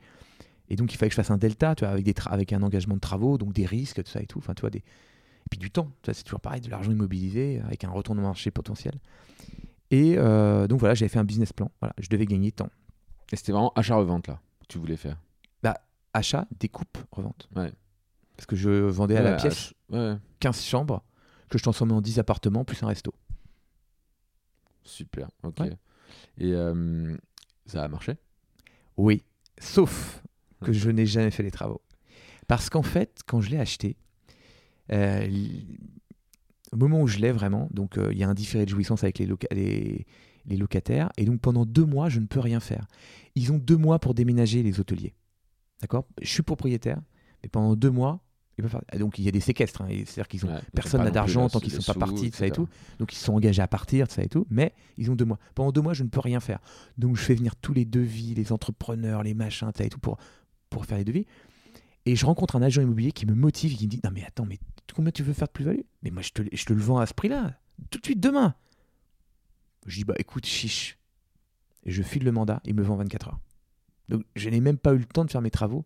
J'ai fait ma plus-value. Puis je me suis dit, bon, là, je la gagne tout de suite. J'ai pas besoin de risque de travaux. C'est fait, c'est vendu. Achat-revente en, en deux semaines. Avec une plus-value quand même très conséquente. Vraiment, c'était très beau. Donc. Donc, de euh, l'ordre de 10%, euh, 20%, c'était. euh, euh, non, euh, attends que je fasse le calcul. Du coup, euh, non, je pense que c'était plutôt euh, 30%, 40% de plus. Ouais, Un truc comme beau. ça. Ouais. C'est beau. Ouais. Bah, en fait, c'est tout toute la valeur ajoutée, tout le travail que tu avais fait pour récupérer l'ensemble du bien Ouais. qui a créé une Ouais. plus grosse valeur. Quoi, Ouais, et puis, en- ouais, ouais, et, ouais. Ouais, et puis un peu de chance aussi. Il faut, faut quand même, euh, voilà, il faut quand même pas le marché qui se reprend bien et tout. Et donc pareil, donc je vends euh, à une dame qui me l'achète en plus. euh, bon, c'était son 20e immeuble hein, qu'elle achetait dans Montorgueil. Euh, voilà, sans condition suspensive de crédit, donc euh, très sécure. Bah, elle avait tout compris parce que maintenant. euh, Ah ouais, bah maintenant, ouais, bien sûr. Ouais, maintenant, voilà. Et puis, ouais, maintenant, effectivement, ça vaut un peu de sous encore, ce truc-là. Et donc, voilà, voilà. Mais tout ça pour te dire que je suis très déçu de ce truc-là parce que c'est la fin. Voilà, j'ai fait mon opération, j'ai de l'argent en plus, euh, mais euh, j'ai rien construit. Il faut que je recommence à zéro. Et je me dis, c'est dommage, quoi. Et donc, à ce moment-là, là, je change complètement de métier encore. Je me dis je vais arrêter. Je suis assez bon dans l'achat. Et- Et puis, j'avais pas adoré vendre non plus. Tu vendre, tu, tu vends, tu fais un coup, c'est top, mais c'est dommage, tu te dépossèdes de quelque chose. J'aurais préféré me créer un modèle économique, si tu veux, où tu, tu le gardais dans le temps. Et donc, c'est ce que je fais. En fait, je commence à me dire, non, je vais plutôt acheter des appartements, je vais les refaire, je vais les mettre en location, je vais mettre un crédit en face, un loyer, et puis ça va rouler. Et tu fais ça toujours en mode euh, pas société, quoi. Alors là, je monte une société Là, tu montes une société. de location de meublés professionnels, et je fais ça de façon industrielle. Donc, c'est-à-dire que j'industrialise mes achats, mes travaux, mon financement et mes locations. Mais euh, par contre, tu es tout seul, toujours. Tu Ah t'es ouais. pas associé Alors, à un non, gars du secteur. tout seul. Ça, c'est génial d'être tout seul. Mais par contre, je me suis fait une bonne équipe. J'ai mon notaire, mon entrepreneur, mon architecte, le mec qui me les loue. Euh, Après, j'ai un réseau d'agents euh, pour euh, effectivement m'apporter des affaires, un réseau de notaires. Enfin, voilà, je me constitue un petit réseau, tu avec qui de gens évidemment les réseaux bancaires avec qui je travaille. Et puis voilà, puis donc j'industrialise le process et je- je- j'en achète quelques dizaines à Paris, des petits studios. Et, qu'est-ce que ça devient? Et- et j'aimerais bien que tu répondes. Alors, euh, une question qui est pourquoi tu trouves ça super de, de créer une entreprise seule? Euh, Mais juste avant, je me permets de, de rebondir. On est euh, vachement hors délai, donc on va continuer d'avancer très vite. J'ai envie qu'on parle de super prof, évidemment. Donc on va essayer d'accélérer un petit peu. Je te, je te fais le truc avant d'accélérer. Mais, mais, mais là, vraiment, le truc, c'est c'est qu'est-ce qui fait Enfin, combien de temps ça dure cette histoire d'im- d'immobilier? Ouais. Et pourquoi tu trouves que c'est euh, super de créer une entreprise seule? Parce que tous les entrepreneurs, enfin, évidemment non, puisque tu, tu fais partie de ces exceptions, mais beaucoup d'entrepreneurs se retrouvent face à, à cet élément de solitude, cette, cette- la problématique de la solitude. Alors, la la solitude est très vite réglée quand tu es entrepreneur. Il suffit que tu, tu embauches des gens. Fabuleux. Ouais, mais, mais tu peux tu vas pas partager euh, ta problématique de, euh, de, de, de problèmes de trésor, de, euh, de problèmes de, de, d'association, de partenaires, si c'est pas ton, ton associé, tu vois, quelque part. Euh, c'est les, les- les problèmes de fond, tu vois, si tu vas pas expliquer à ton employé que tu sais pas comment tu vas le payer dans trois mois, ça va être compliqué de lui expliquer ça. Et donc c'est compliqué de le garder pour soi, euh, pour beaucoup d'entrepreneurs. Après- Oui. Ouais, ouais, non, mais je suis d'accord. Euh, bah, Non, mais c'est pour ça que je trouve ça intéressant. Ouais, ouais. Qu'est- Qu'est-ce qui fait que c'est génial d'être seul C'est parce que Aujourd'hui, je suis associé, hein, avec un, en Ouais, plus, je suis un, associé fabuleux. Euh, mais à l'époque, euh, voilà, j'étais très content d'être seul. Euh, bah, peut-être que je sortais un peu d'une souffrance avec effectivement mes associés d'avant, Adverline, l'équipe, la ressource humaine. Là, j'avais vraiment envie d'être tranquille chez moi, tu Ouais, vois. pas d'emmerde. Voilà. Ah, Mm. c'est c'est sûr, tu vois, un associé, ça t'apporte plein de côtés super positifs, mais Bah, ça c'est peut t'apporter, voilà, hein, ça peut t'apporter aussi des côtés un peu négatifs. Voilà, donc euh, et donc j'ai cette idée quand même super ancrée en moi. Et donc, combien de temps ça dure l'immobilier? Je sais pas, 5 ans. 5 ans, tu fais Un ça, truc comme tu ça. te retrouves avec. Bah, on parle de centaines d'apparts là Non, ou- non, dizaines. Dizaines d'apparts. Ouais. Euh, et, et pourquoi ça s'arrête en fait Et comment ça s'arrête Et est-ce que ça s'arrête déjà? Ou t'as toujours Non, non, cette boîte, non, ça, ça, ça- ça continue toujours. Alors elle est restructurée, j'ai un peu, j'ai vendu quelques appartements, euh, mais elle existe toujours. Et euh, j'ai toujours mes appartes. Ouais, c'est important. Donc donc c'est euh, c'est s'autofinance, c'est tout seul, c'est super. paye tout seul, c'est- très bien fait. Euh, pourquoi ça s'arrête?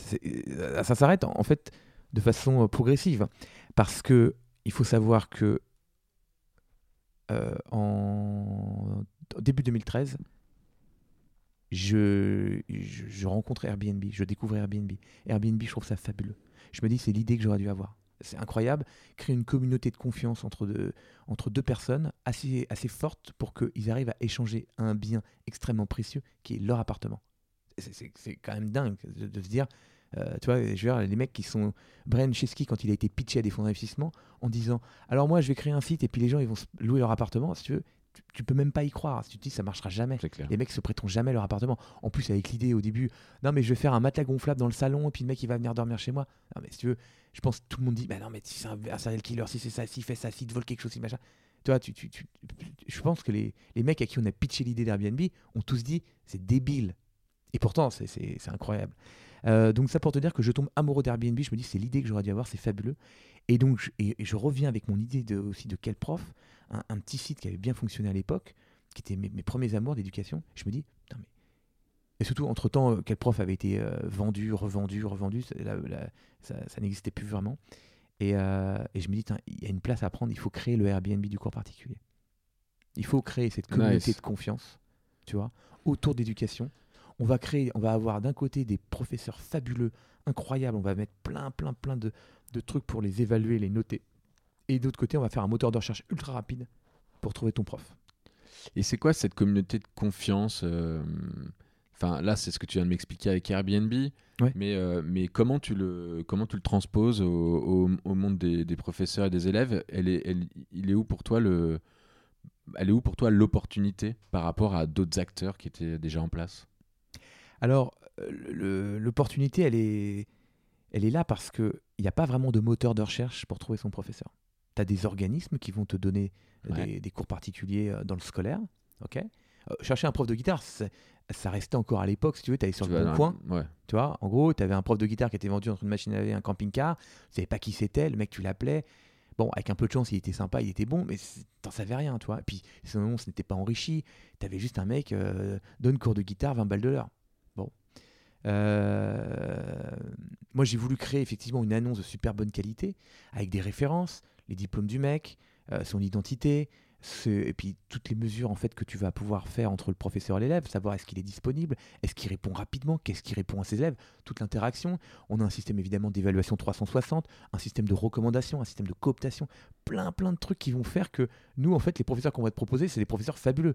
Tu as les retours d'expérience des anciens élèves, tu vois ce qu'il a répondu à ses élèves, enfin tu vois, tu as une fiche super euh, super euh, clean, des belles photos, des vidéos, tout ça et tout. Et aussi une grosse protection pour les professeurs. Parce que pourquoi en fait tu fais pas une annonce Le Bon Coin avec ta photo quand tu es une jeune fille de 25 ans et, euh, mignonne et blonde? Bah, Parce que tu dis, il y a des tonnes de relous qui vont m'appeler parce que je ne peux pas laisser mon numéro, c'est ridicule, tu fais pas ça. Donc du coup tu le fais pas. Chez nous, les profs ils sont super sécurisés. ils ont le profil de l'élève, ils acceptent ou non la mise en relation, de transmettre ou non leurs coordonnées. Euh, les élèves maintenant, avec le temps, ils sont évalués. On a des retours aussi sur les élèves. Tu vois, c'est une communauté qui, vraiment, qui a été créée. Toi, tu as fait le pari que le- la valeur, elle était dans le professeur et pas dans l'élève. Ouais, c'est sûr. Bah déjà, tu sais, euh, l'offre crée la demande. Euh, donc j'ai fait la plus belle offre possible et inimaginable. Et, hum, Et c'est ça toujours aujourd'hui. Superprof, chaque jour, chaque employé, chaque personne, chaque seconde, tout le monde est focusé sur un truc qui est faire en sorte qu'on ait les meilleurs professeurs du monde. Et que ce soit le, le meilleur matching avec l'élève Voilà, quand il voilà. viendra sur le. Et après, euh, faire en sorte effectivement qu'on fasse matcher le bon élève avec le bon professeur. Parce que de plus en plus, en fait, on connaît nos professeurs aussi, donc, euh, enfin nos élèves, donc on arrive bien à les faire matcher, puisque c'est ça notre promesse. hein. Notre promesse, c'est de trouver le professeur parfait.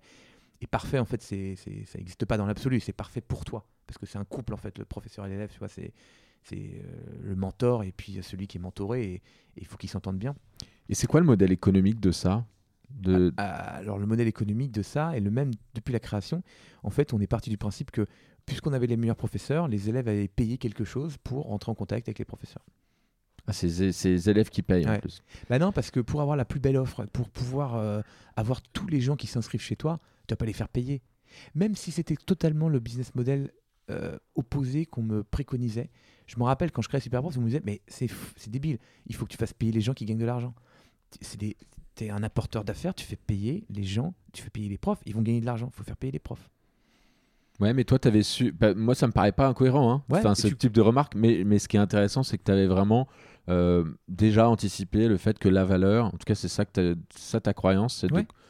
la valeur, elle est dans le professeur et, euh, et je veux pas le faire payer. C'est lui, lui qui va drainer quelque part euh, le, le, le- le public, le, Oui, ouais, exactement. l'apprenant.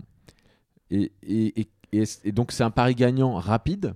Euh, comment, ça, comment ça se lance cette histoire? Parce que les, les- nos, voilà, les nombreux entrepreneurs ou entrepreneurs en herbe qui nous écoutent euh, euh, aiment bien ce type d'histoire de comment ouais, ouais, le- ouais. ça se lance.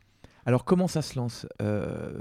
Bah D'abord, je... Par où je commence? Comment, par où je commence? Je cherche un nom. En fait, tant que je n'avais pas trouvé mon nom, j'avais du mal à dire ce que j'allais faire. Et donc, je cherche un nom. Et un jour, un matin, je me réveille et je suis super prof. Je fonce sur mon ordinateur pour voir s'il était pris et le point .com est déjà pris. Mais euh, il- on peut le racheter. Il était en vente par pseudo. C'était un, un cyber squatter qui l'avait. Donc je lui dis Ah, j'aimerais bien dans ton domaine. Combien tu le vends? 25 000 dollars. Ah, Ça pique pour euh, Ouais, un ouais, de ouais, ouais. Quand t'as même pas commencé ton projet, euh, tu vois.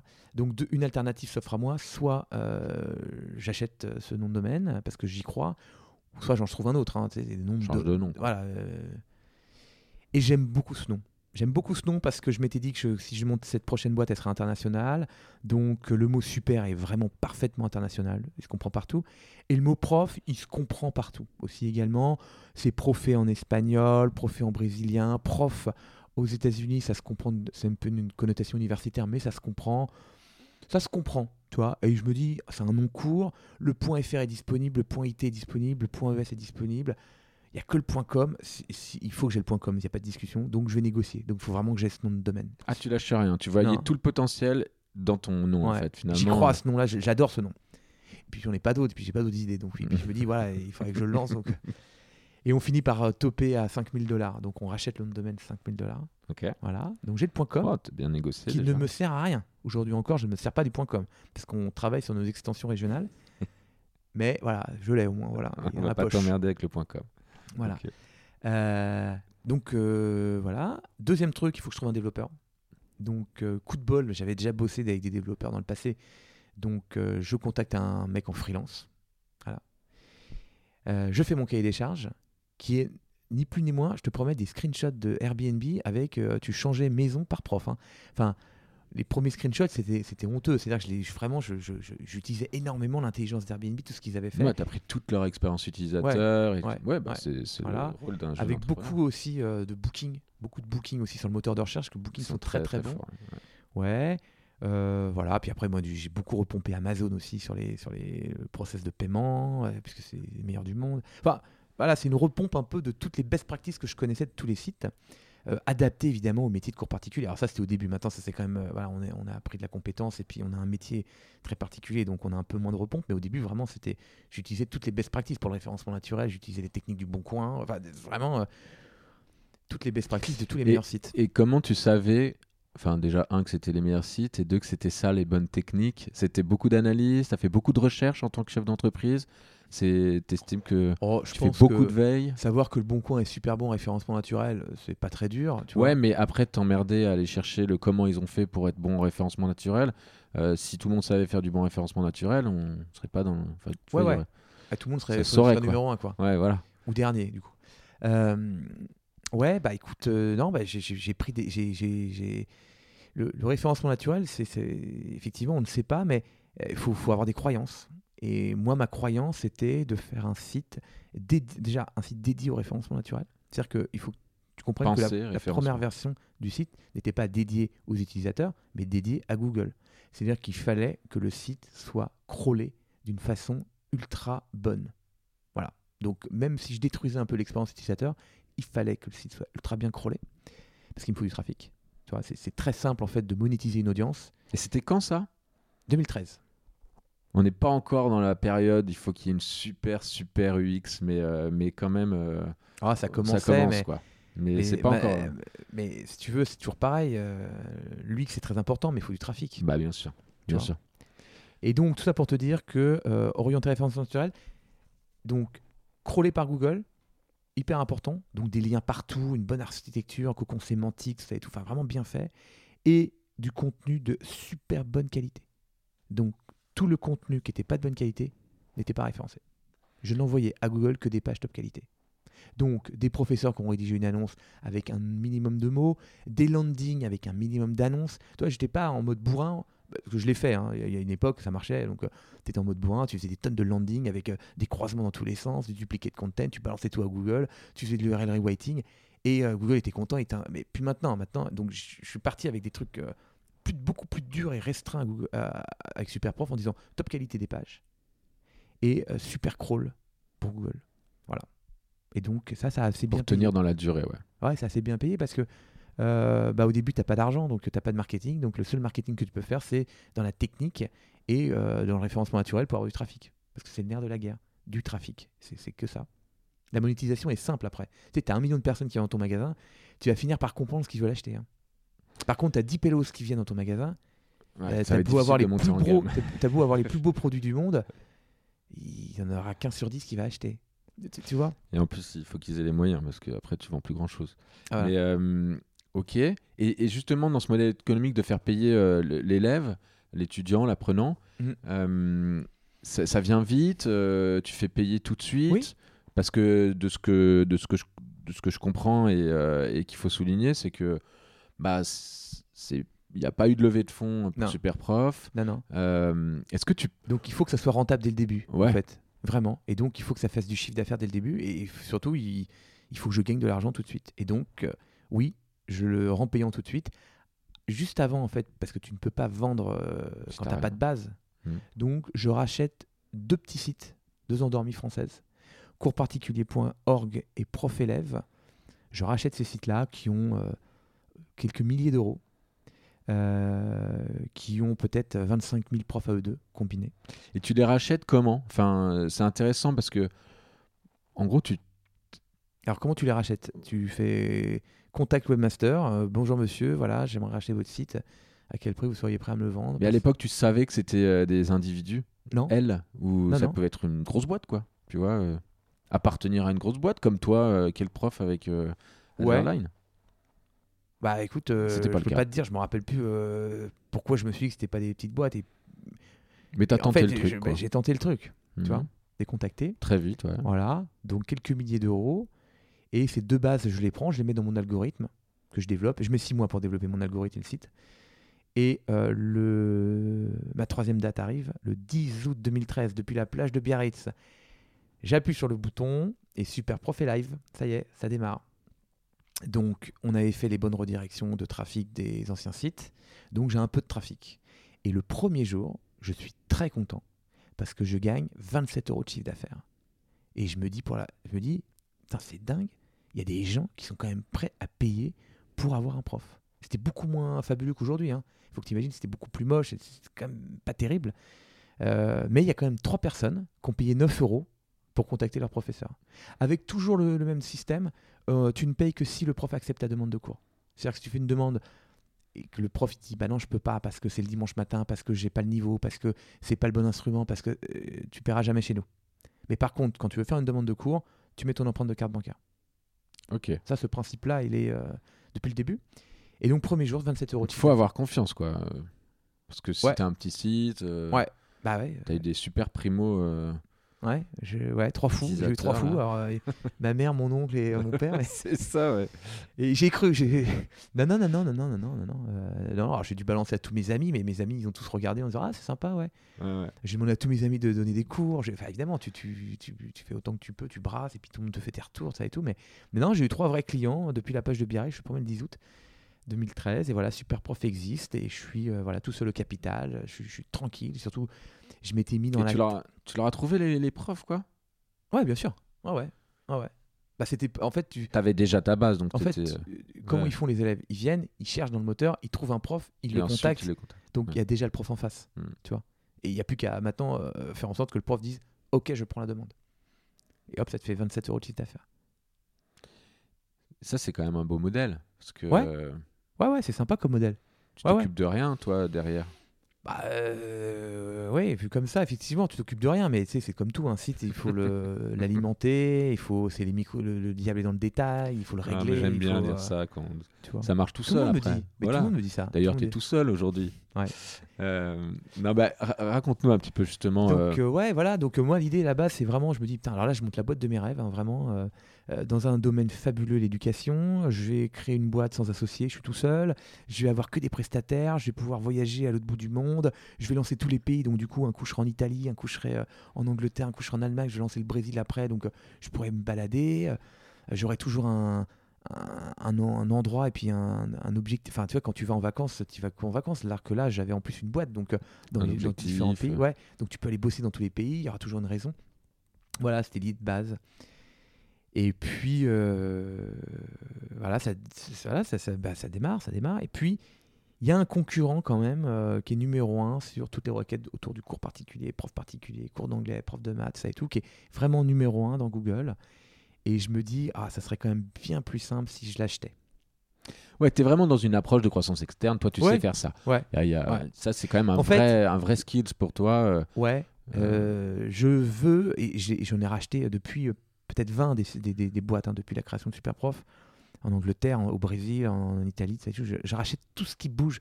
Dès qu'il y a une base de données de professeurs, euh, j'essaie de l'acheter. Mais vraiment. Ouais, donc là, si je veux être un peu smart, euh, je me lance dans le dans une petite base de données de professeurs et puis Oui. je sais qui va me racheter quoi. Oui, absolument. Bon, Euh, à prix Ça, d'or en c'est plus. dit. Non, non. Euh, mais oui, oui, oui. En fait, toutes les bases de données qui traînent, j'essaie de les racheter parce qu'on gagne beaucoup de temps. En fait, Là, euh, euh, tu gagnes beaucoup de temps. Nous, on a un modèle. Plus on a de profs, mieux on est référencé. Plus on est référencé, plus on a d'élèves. Donc, euh, plus on a de chiffre d'affaires. Bah, c'est mécanique. Donc, il me faut plein de profs. mais tu me parles de référencer. base de données. Comment tu qualifies et comment tu, tu découvres que c'est une bonne base de données en fait Tu ne sais pas. Ouais, c'est ça. hein. Tu regardes qu'une seule chose, le trafic, en gros, en gros, globalement. Tu demandes son analytics. Tu dis, voilà, qu'est-ce que tu fais comme trafic Tu regardes. Et tu croises les doigts pour te dire, moi, j'ai racheté plein de sites. euh, la moitié des profs étaient déjà chez moi. Bah oui, c'est ça. Ah oui, mais, mais- tu sais pas avant. Avant, il va pas te donner la base, donc euh, tu le sais pas. Tu peux pas savoir. Donc, faut pas se poser de questions.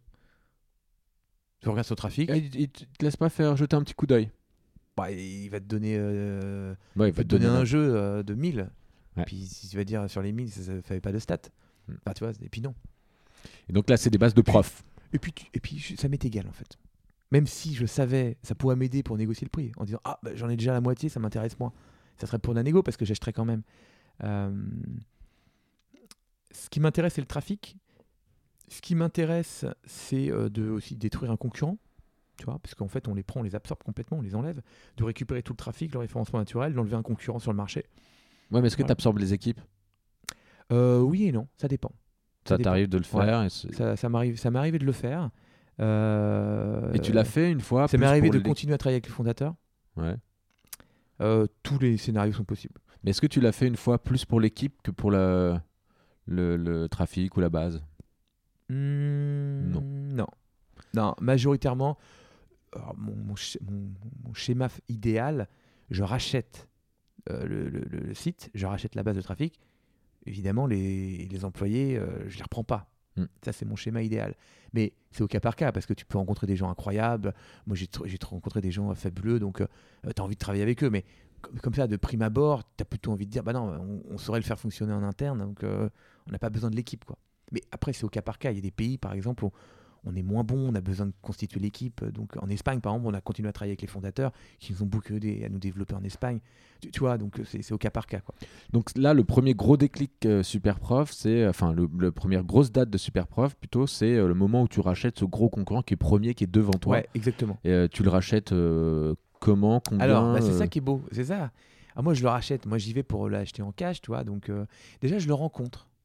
Et je rencontre mon clone.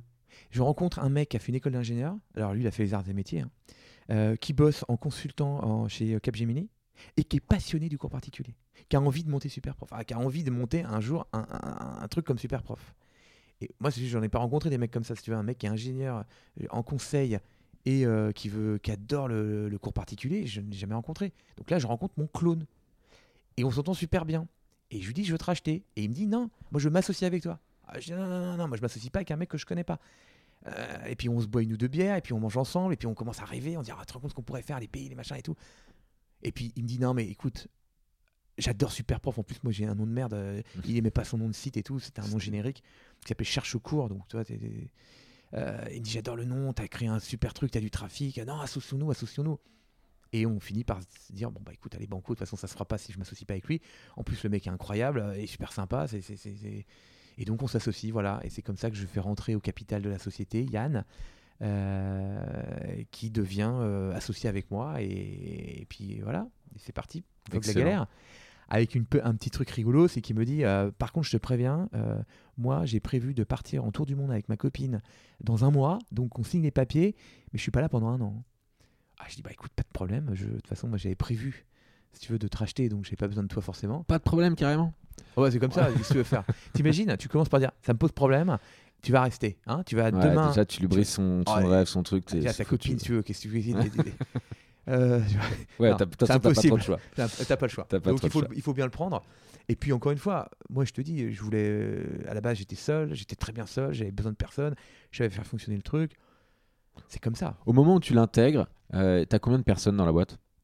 Euh, alors, au moment où j'intègre. euh, Cherche cours. Où tu t'associes quoi. on- Toi, t'es déjà, t'es Oh. déjà à combien de personnes dans la boîte? Trois, deux salariés, je vais avoir. Et lui, euh, À zéro. Lui, il était tout seul. C'était une endormie. Il avait créé ça à côté, on-side. euh, il faisait un petit comme chiffre toi d'affaires. avec quel prof à Ouais. l'époque quoi. il faisait un petit chiffre d'affaires quand même qui n'était pas euh, avec un modèle économique basé sur les profs. Euh, donc il faisait un peu de chiffre d'affaires. Voilà. Et donc d'ailleurs, c'est, c'est, je vais, pour rien me cacher, je l'ai acheté en part sociale et un peu en cash pour le dédommager parce qu'il comptait un peu sur le chiffre d'affaires de son site pour euh, sponsoriser son tour du monde. Et donc euh, si je lui prenais son chiffre d'affaires, du coup, il fallait que je lui rende. euh, donc à la signature, on a fait un deal avec un peu de, Ouais, un de peu de- cash out. Ouais. Enfin de cash. Quoi. Euh, Qui a sponsorisé son tour du monde. et, donc il est revenu parce qu'il y en a qui reviennent pas. Hein, Bah, autour du monde. ouais, mais surtout, on s'était pas promis qu'on allait travailler ensemble. hein. Moi, si tu veux. euh, Ah, juste associé, ouais. euh, j'ai des parts, euh, Ouais. mais il Bah. il- c'est un gros associé. Enfin, je veux dire, c'est- 30%. Ah, d'accord, c'est quand même. gros associé. Euh, bah, déjà, moi, je sais pas si je vais pouvoir. On sait, pas si on va pouvoir le payer. Moi, si tu veux, il, est- il était euh, manager chez euh, Capgemini. Il avait un salaire de manager. Il, tu sais, il avait fait une, euh, une année sabbatique, un truc comme ça. Donc, ton contrat, il est gelé. Quand tu reviens, tu, au bout d'un an, tu peux le reprendre. Ouais, même non, poste, là, il a- même salaire. ouais. Donc, si tu veux, entre euh, une. Et puis, sur par exemple, je sais pas, à l'époque, euh, 27 euros de chiffre d'affaires par jour, si tu veux, je, je vais avoir du mal à payer un manager, quoi, tu vois. Donc là, c'est assez tôt. Ça fait pas si longtemps que tu as, lancé la machine. Quoi. Non, non, non. non, non. En fait, très vite, tu veux, tu veux grossir euh, par Ouais. de la croissance externe, Ouais. par de. Bah, surtout enlever un concurrent du marché, quoi. Et un concurrent en plus qui était dangereux parce que lui, il faisait payer les profs et pas les élèves. Moi, j'ai un modèle économique opposé. Ouais. C'est très compliqué. Autant je lui ponctionner tous ses profs parce que tous les profs vont venir chez moi. Mais les Autant profs vont lui, venir les chez élèves moi. vont te foutre le bordel. Voilà, les élèves entre gratuit ou payant, ils vont choisir gratuit. Donc il faut que je l'enlève. Tu vois Donc euh, c'est aussi stratégique. Tu vois Et quand il revient, on a les moyens de le payer. Donc il revient et puis il commence à travailler avec nous. Et puis là, ça explose parce qu'il m'aide à développer l'international. Euh, il prend toute la partie acquisition de profs et d'élèves. euh, toute la partie finance, et puis moi, comme ça, je peux m'occuper que du produit.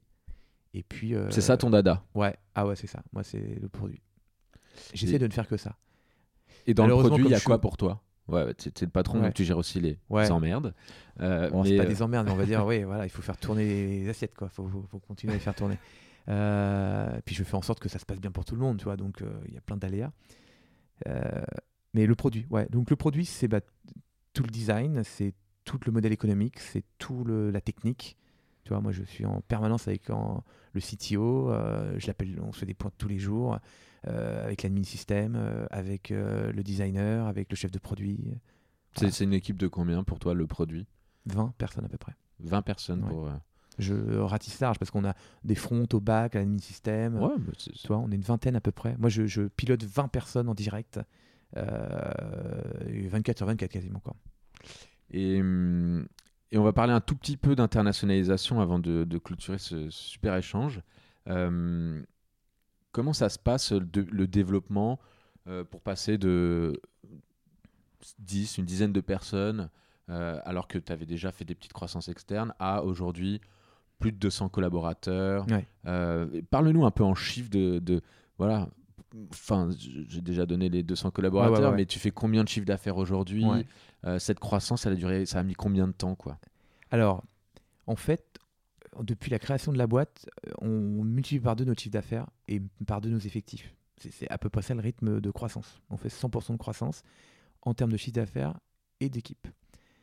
Donc euh, voilà, euh, Superprof a 7 ans. Donc voilà.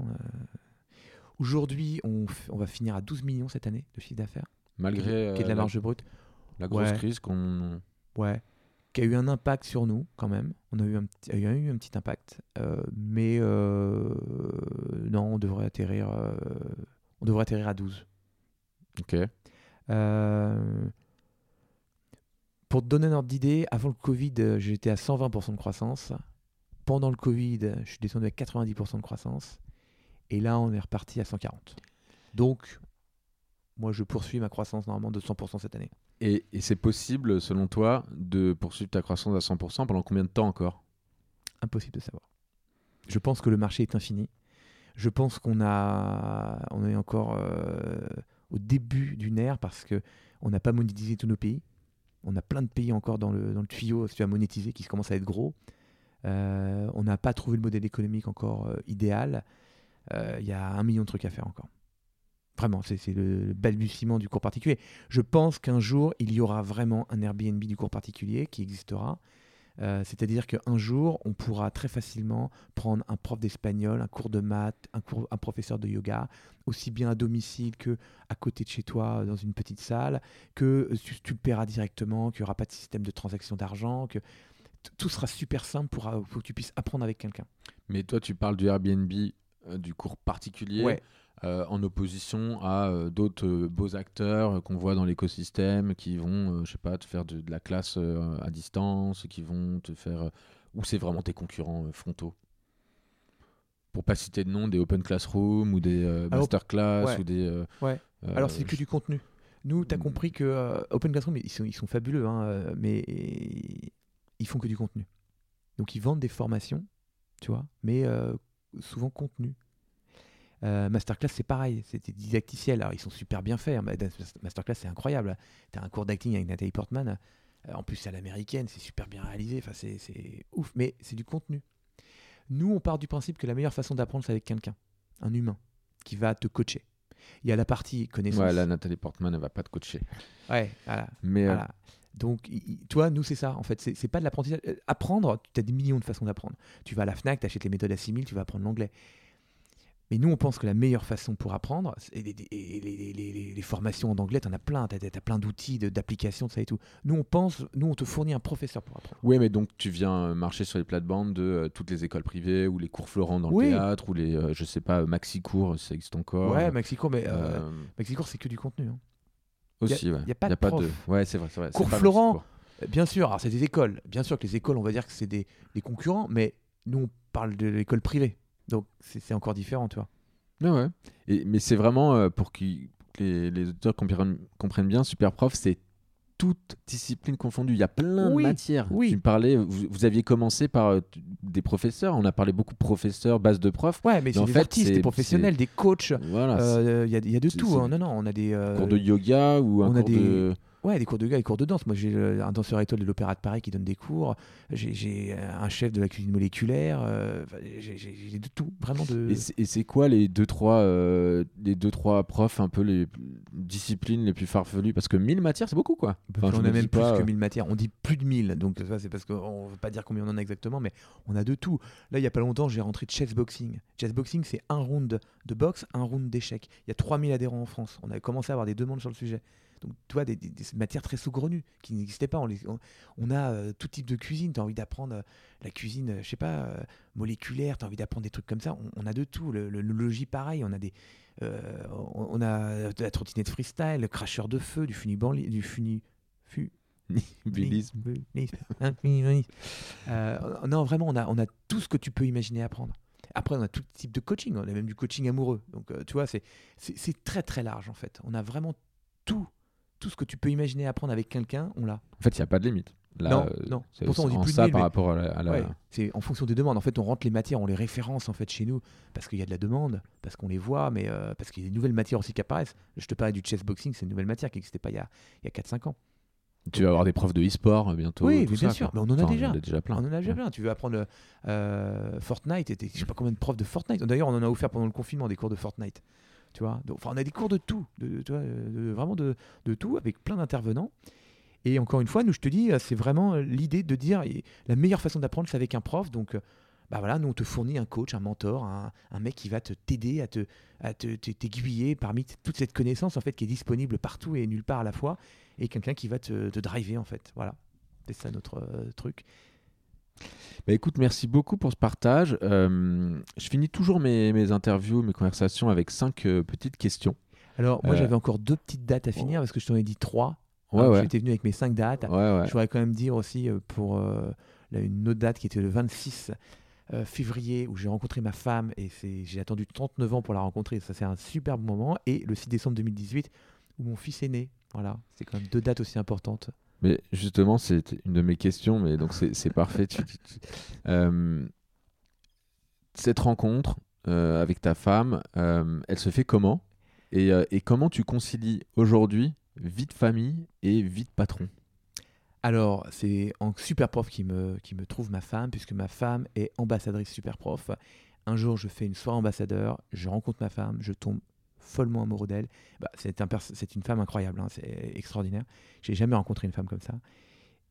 Mais c'est une professeure super prof. Donc voilà comment je la rencontre, par une soirée ambassadeur. Euh, et pour répondre à ta deuxième question, comment je concilie Oh, Très simplement, c'est- très simple, il n'y a aucun débat. Euh, moi, je suis euh, à la maison tout le temps. Voilà, je m'occupe de ma petite famille et quand je ne suis pas à la maison, je suis au bureau. Voilà, c'est assez simple à. Tu me disais tout à l'heure que tu as, un tout jeune garçon là, de Ouais, ouais, ouais, une vingtaine de mois. absolument. Euh, c'est quand même des moments relativement euh, Intense. intenses ouais. Euh, pour en avoir bien. un à peu près du même âge. Euh, tu, tu- justement, quand je parle de concilier vie de famille, vie de patron, ta femme qui est, tu me disais, professeur De piano, ouais. de piano, comment vous vous êtes répartis un peu les tâches? Ah, écoute. euh, Elle, qui, a dû, qui a dû lever le pied? Les deux Euh, Les deux, un petit peu. Je pense principalement elle, quand même, par rapport à moi. Moi, j'ai pris trois mois de congé paternité, quand même. Donc, euh, je, je- je me Ouais, suis quand beau- même bien investi. Bah, bah, C'était surtout. C'est fabuleux, un petit bébé. Tu vois, il arrive, tu as trop envie de passer du temps avec lui. Donc, pendant trois mois, j'ai fait off la boîte, vraiment. Euh, voilà, j'ai des bons managers, j'ai j'ai un bon directeur général, donc euh, ça s'est bien passé. Euh, même si on a été moins vite, je pense, mais bon, enfin peu importe. Euh, voilà. Et ensuite, après, bah, on a la chance voilà, d'avoir une nounou qui vient à la maison tout le temps. Donc ça, c'est pas mal pour nous, ça nous aide bien. Et puis ma, ma femme s'occupe aussi beaucoup de l'enfant, donc je pense qu'elle a réduit euh, énormément les cours de piano. Mais voilà, c'est une volonté de sa part aussi, toi. Donc après, elle aurait pu continuer à en donner autant parce que je te dis, on a une nounou qui vient tout le temps à la maison, qui vient de 9h à 19h30 tous les jours. Donc elle peut donner ses cours, mais elle a envie de s'en occuper, elle a envie de le sortir. Donc, donc je pense qu'elle a un petit peu levé le pied. et je pense qu'elle va s'y remettre là parce que je pense que ça lui manque de façon euh, de donner autant de cours qu'elle donnait avant quoi. Donc là, euh, je pense qu'à à la rentrée, elle va s'y remettre vraiment sérieusement quoi. Mais voilà, on a levé le pied gentiment tous les deux. On après on a pris beaucoup de vacances avec le petit, ça et tout. Donc euh, voilà, moi je fais tous les matins, elle, elle fait elle fait plutôt le soir. Voilà, on se par- on se répartit comme ça le, le truc quoi. Mais ça se passe vraiment bah, très simplement en fait, je trouve. En beaucoup tout cas, c'est beaucoup plus simple que je ne l'imaginais en fait. Je pensais que ce serait beaucoup plus hardcore. Ouais, donc vous préparez le deuxième. On y travaille. Euh, en tout cas, c'est une très belle histoire parce que qui permet de boucler la boucle avec Super Prof, euh, qui quand même t'a apporté au-delà de, de- parce que tu nous en parlais, c'est un peu le métier de tes rêves et Ah ouais, apporté aussi Mm. euh, la, la rencontre, ta famille. C'est quand même, c'est quand même assez, assez beau.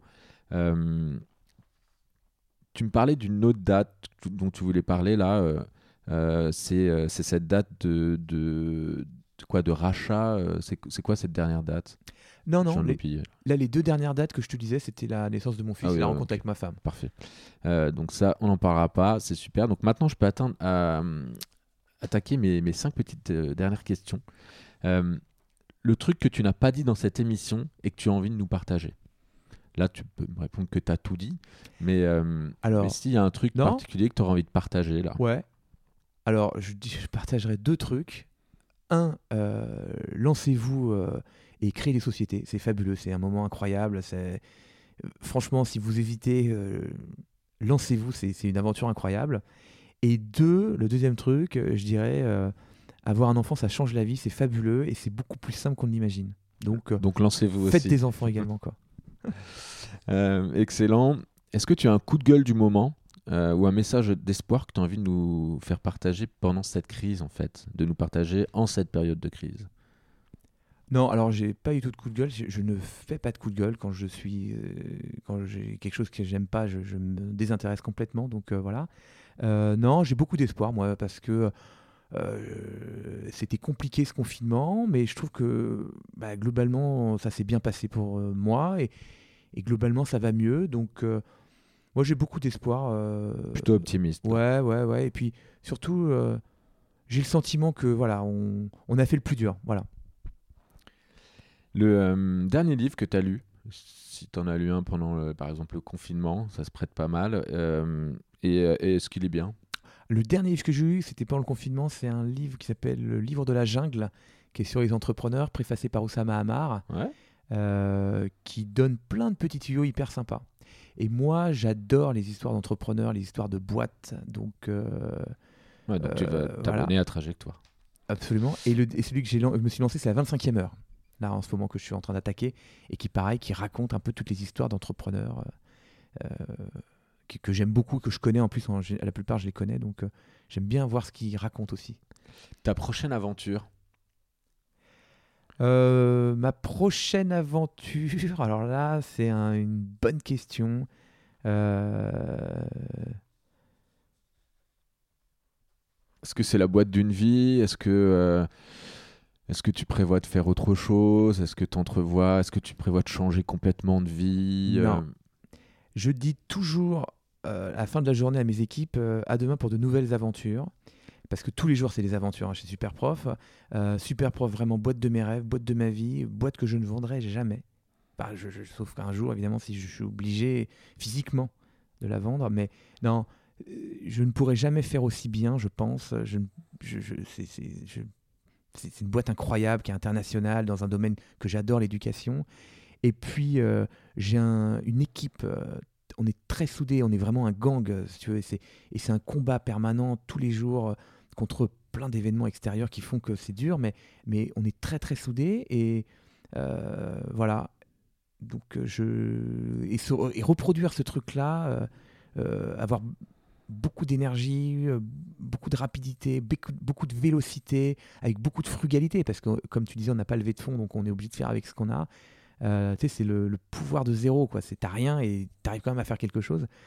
Eh bien, ça, c'est plus fort que toutes les valorisations ou toutes les ventes que je pourrais faire de Superprof. Voilà, donc euh, c'est la boîte de ma vie. Et la prochaine aventure, c'est de continuer ce que j'ai fait depuis 7 ans et, et le faire encore plus vite, encore plus fort, encore plus gros et avec un meilleur produit. Parce que moi, je, je suis. euh, T'es toujours. non, mais je veux faire mieux. Là, on- et là, une aventure qui est sympa, c'est qu'on lance notre application pour la première fois. On était que full web, mobile et desktop. Et septembre, il y aura une application super prof.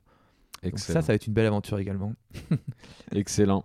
Bah, Merci. last but not least, dernière euh, question, la personnalité de ton entourage Ouais. euh, que tu me recommanderais d'interviewer pour ce podcast, pour laquelle tu vas me faire très probablement une introduction. Euh, pourquoi et, euh, et- et qui Qui me recommanderais-tu? Alors spontanément comme ça, sans réfléchir, je te dirais Fanny Pescioda de My Little Paris. Déjà parce que je pense qu'on ne l'entend pas assez. Moi, c'est une fille qui m'a beaucoup inspiré, qui m'a dit des choses très puissantes. Euh, c'est une fille super orientée business, euh, super bienveillante, euh, qui a un vrai copain aussi, ça, qui a un, vrai, un sens, une bonne camarade en plus, tu vois. Et c'est une fille que j'ai rencontrée il n'y a pas très longtemps, mais voilà, j'ai eu un gros coup de cœur pour cette fille et je te conseillerais de l'interviewer parce que c'est c'est fulgurant ce qu'elle dit. Excellent. Bah, écoute, merci beaucoup Wilfried. Euh, J'espère à très bientôt. Merci Benjamin. Voilà, l'émission est terminée. Merci beaucoup pour votre écoute. Si cet épisode vous a plu et que vous avez envie de soutenir mon podcast, le mieux est encore de le partager sur vos réseaux sociaux, de vous y abonner, de mettre 5 étoiles sur iTunes et d'en parler à vos proches. Un grand merci d'avance pour votre soutien, car c'est vraiment essentiel pour m'aider à développer cette belle aventure. N'hésitez pas non plus à m'écrire sur les réseaux sociaux, mon pseudo est Bewatine, que ce soit pour m'encourager ou me soumettre des améliorations, des idées, des intervenants, je souhaite que cette émission soit la plus collaborative possible. En attendant, plein de belles choses à vous. On se retrouve quant à nous dans 15 jours pour une nouvelle émission de Trajectoire.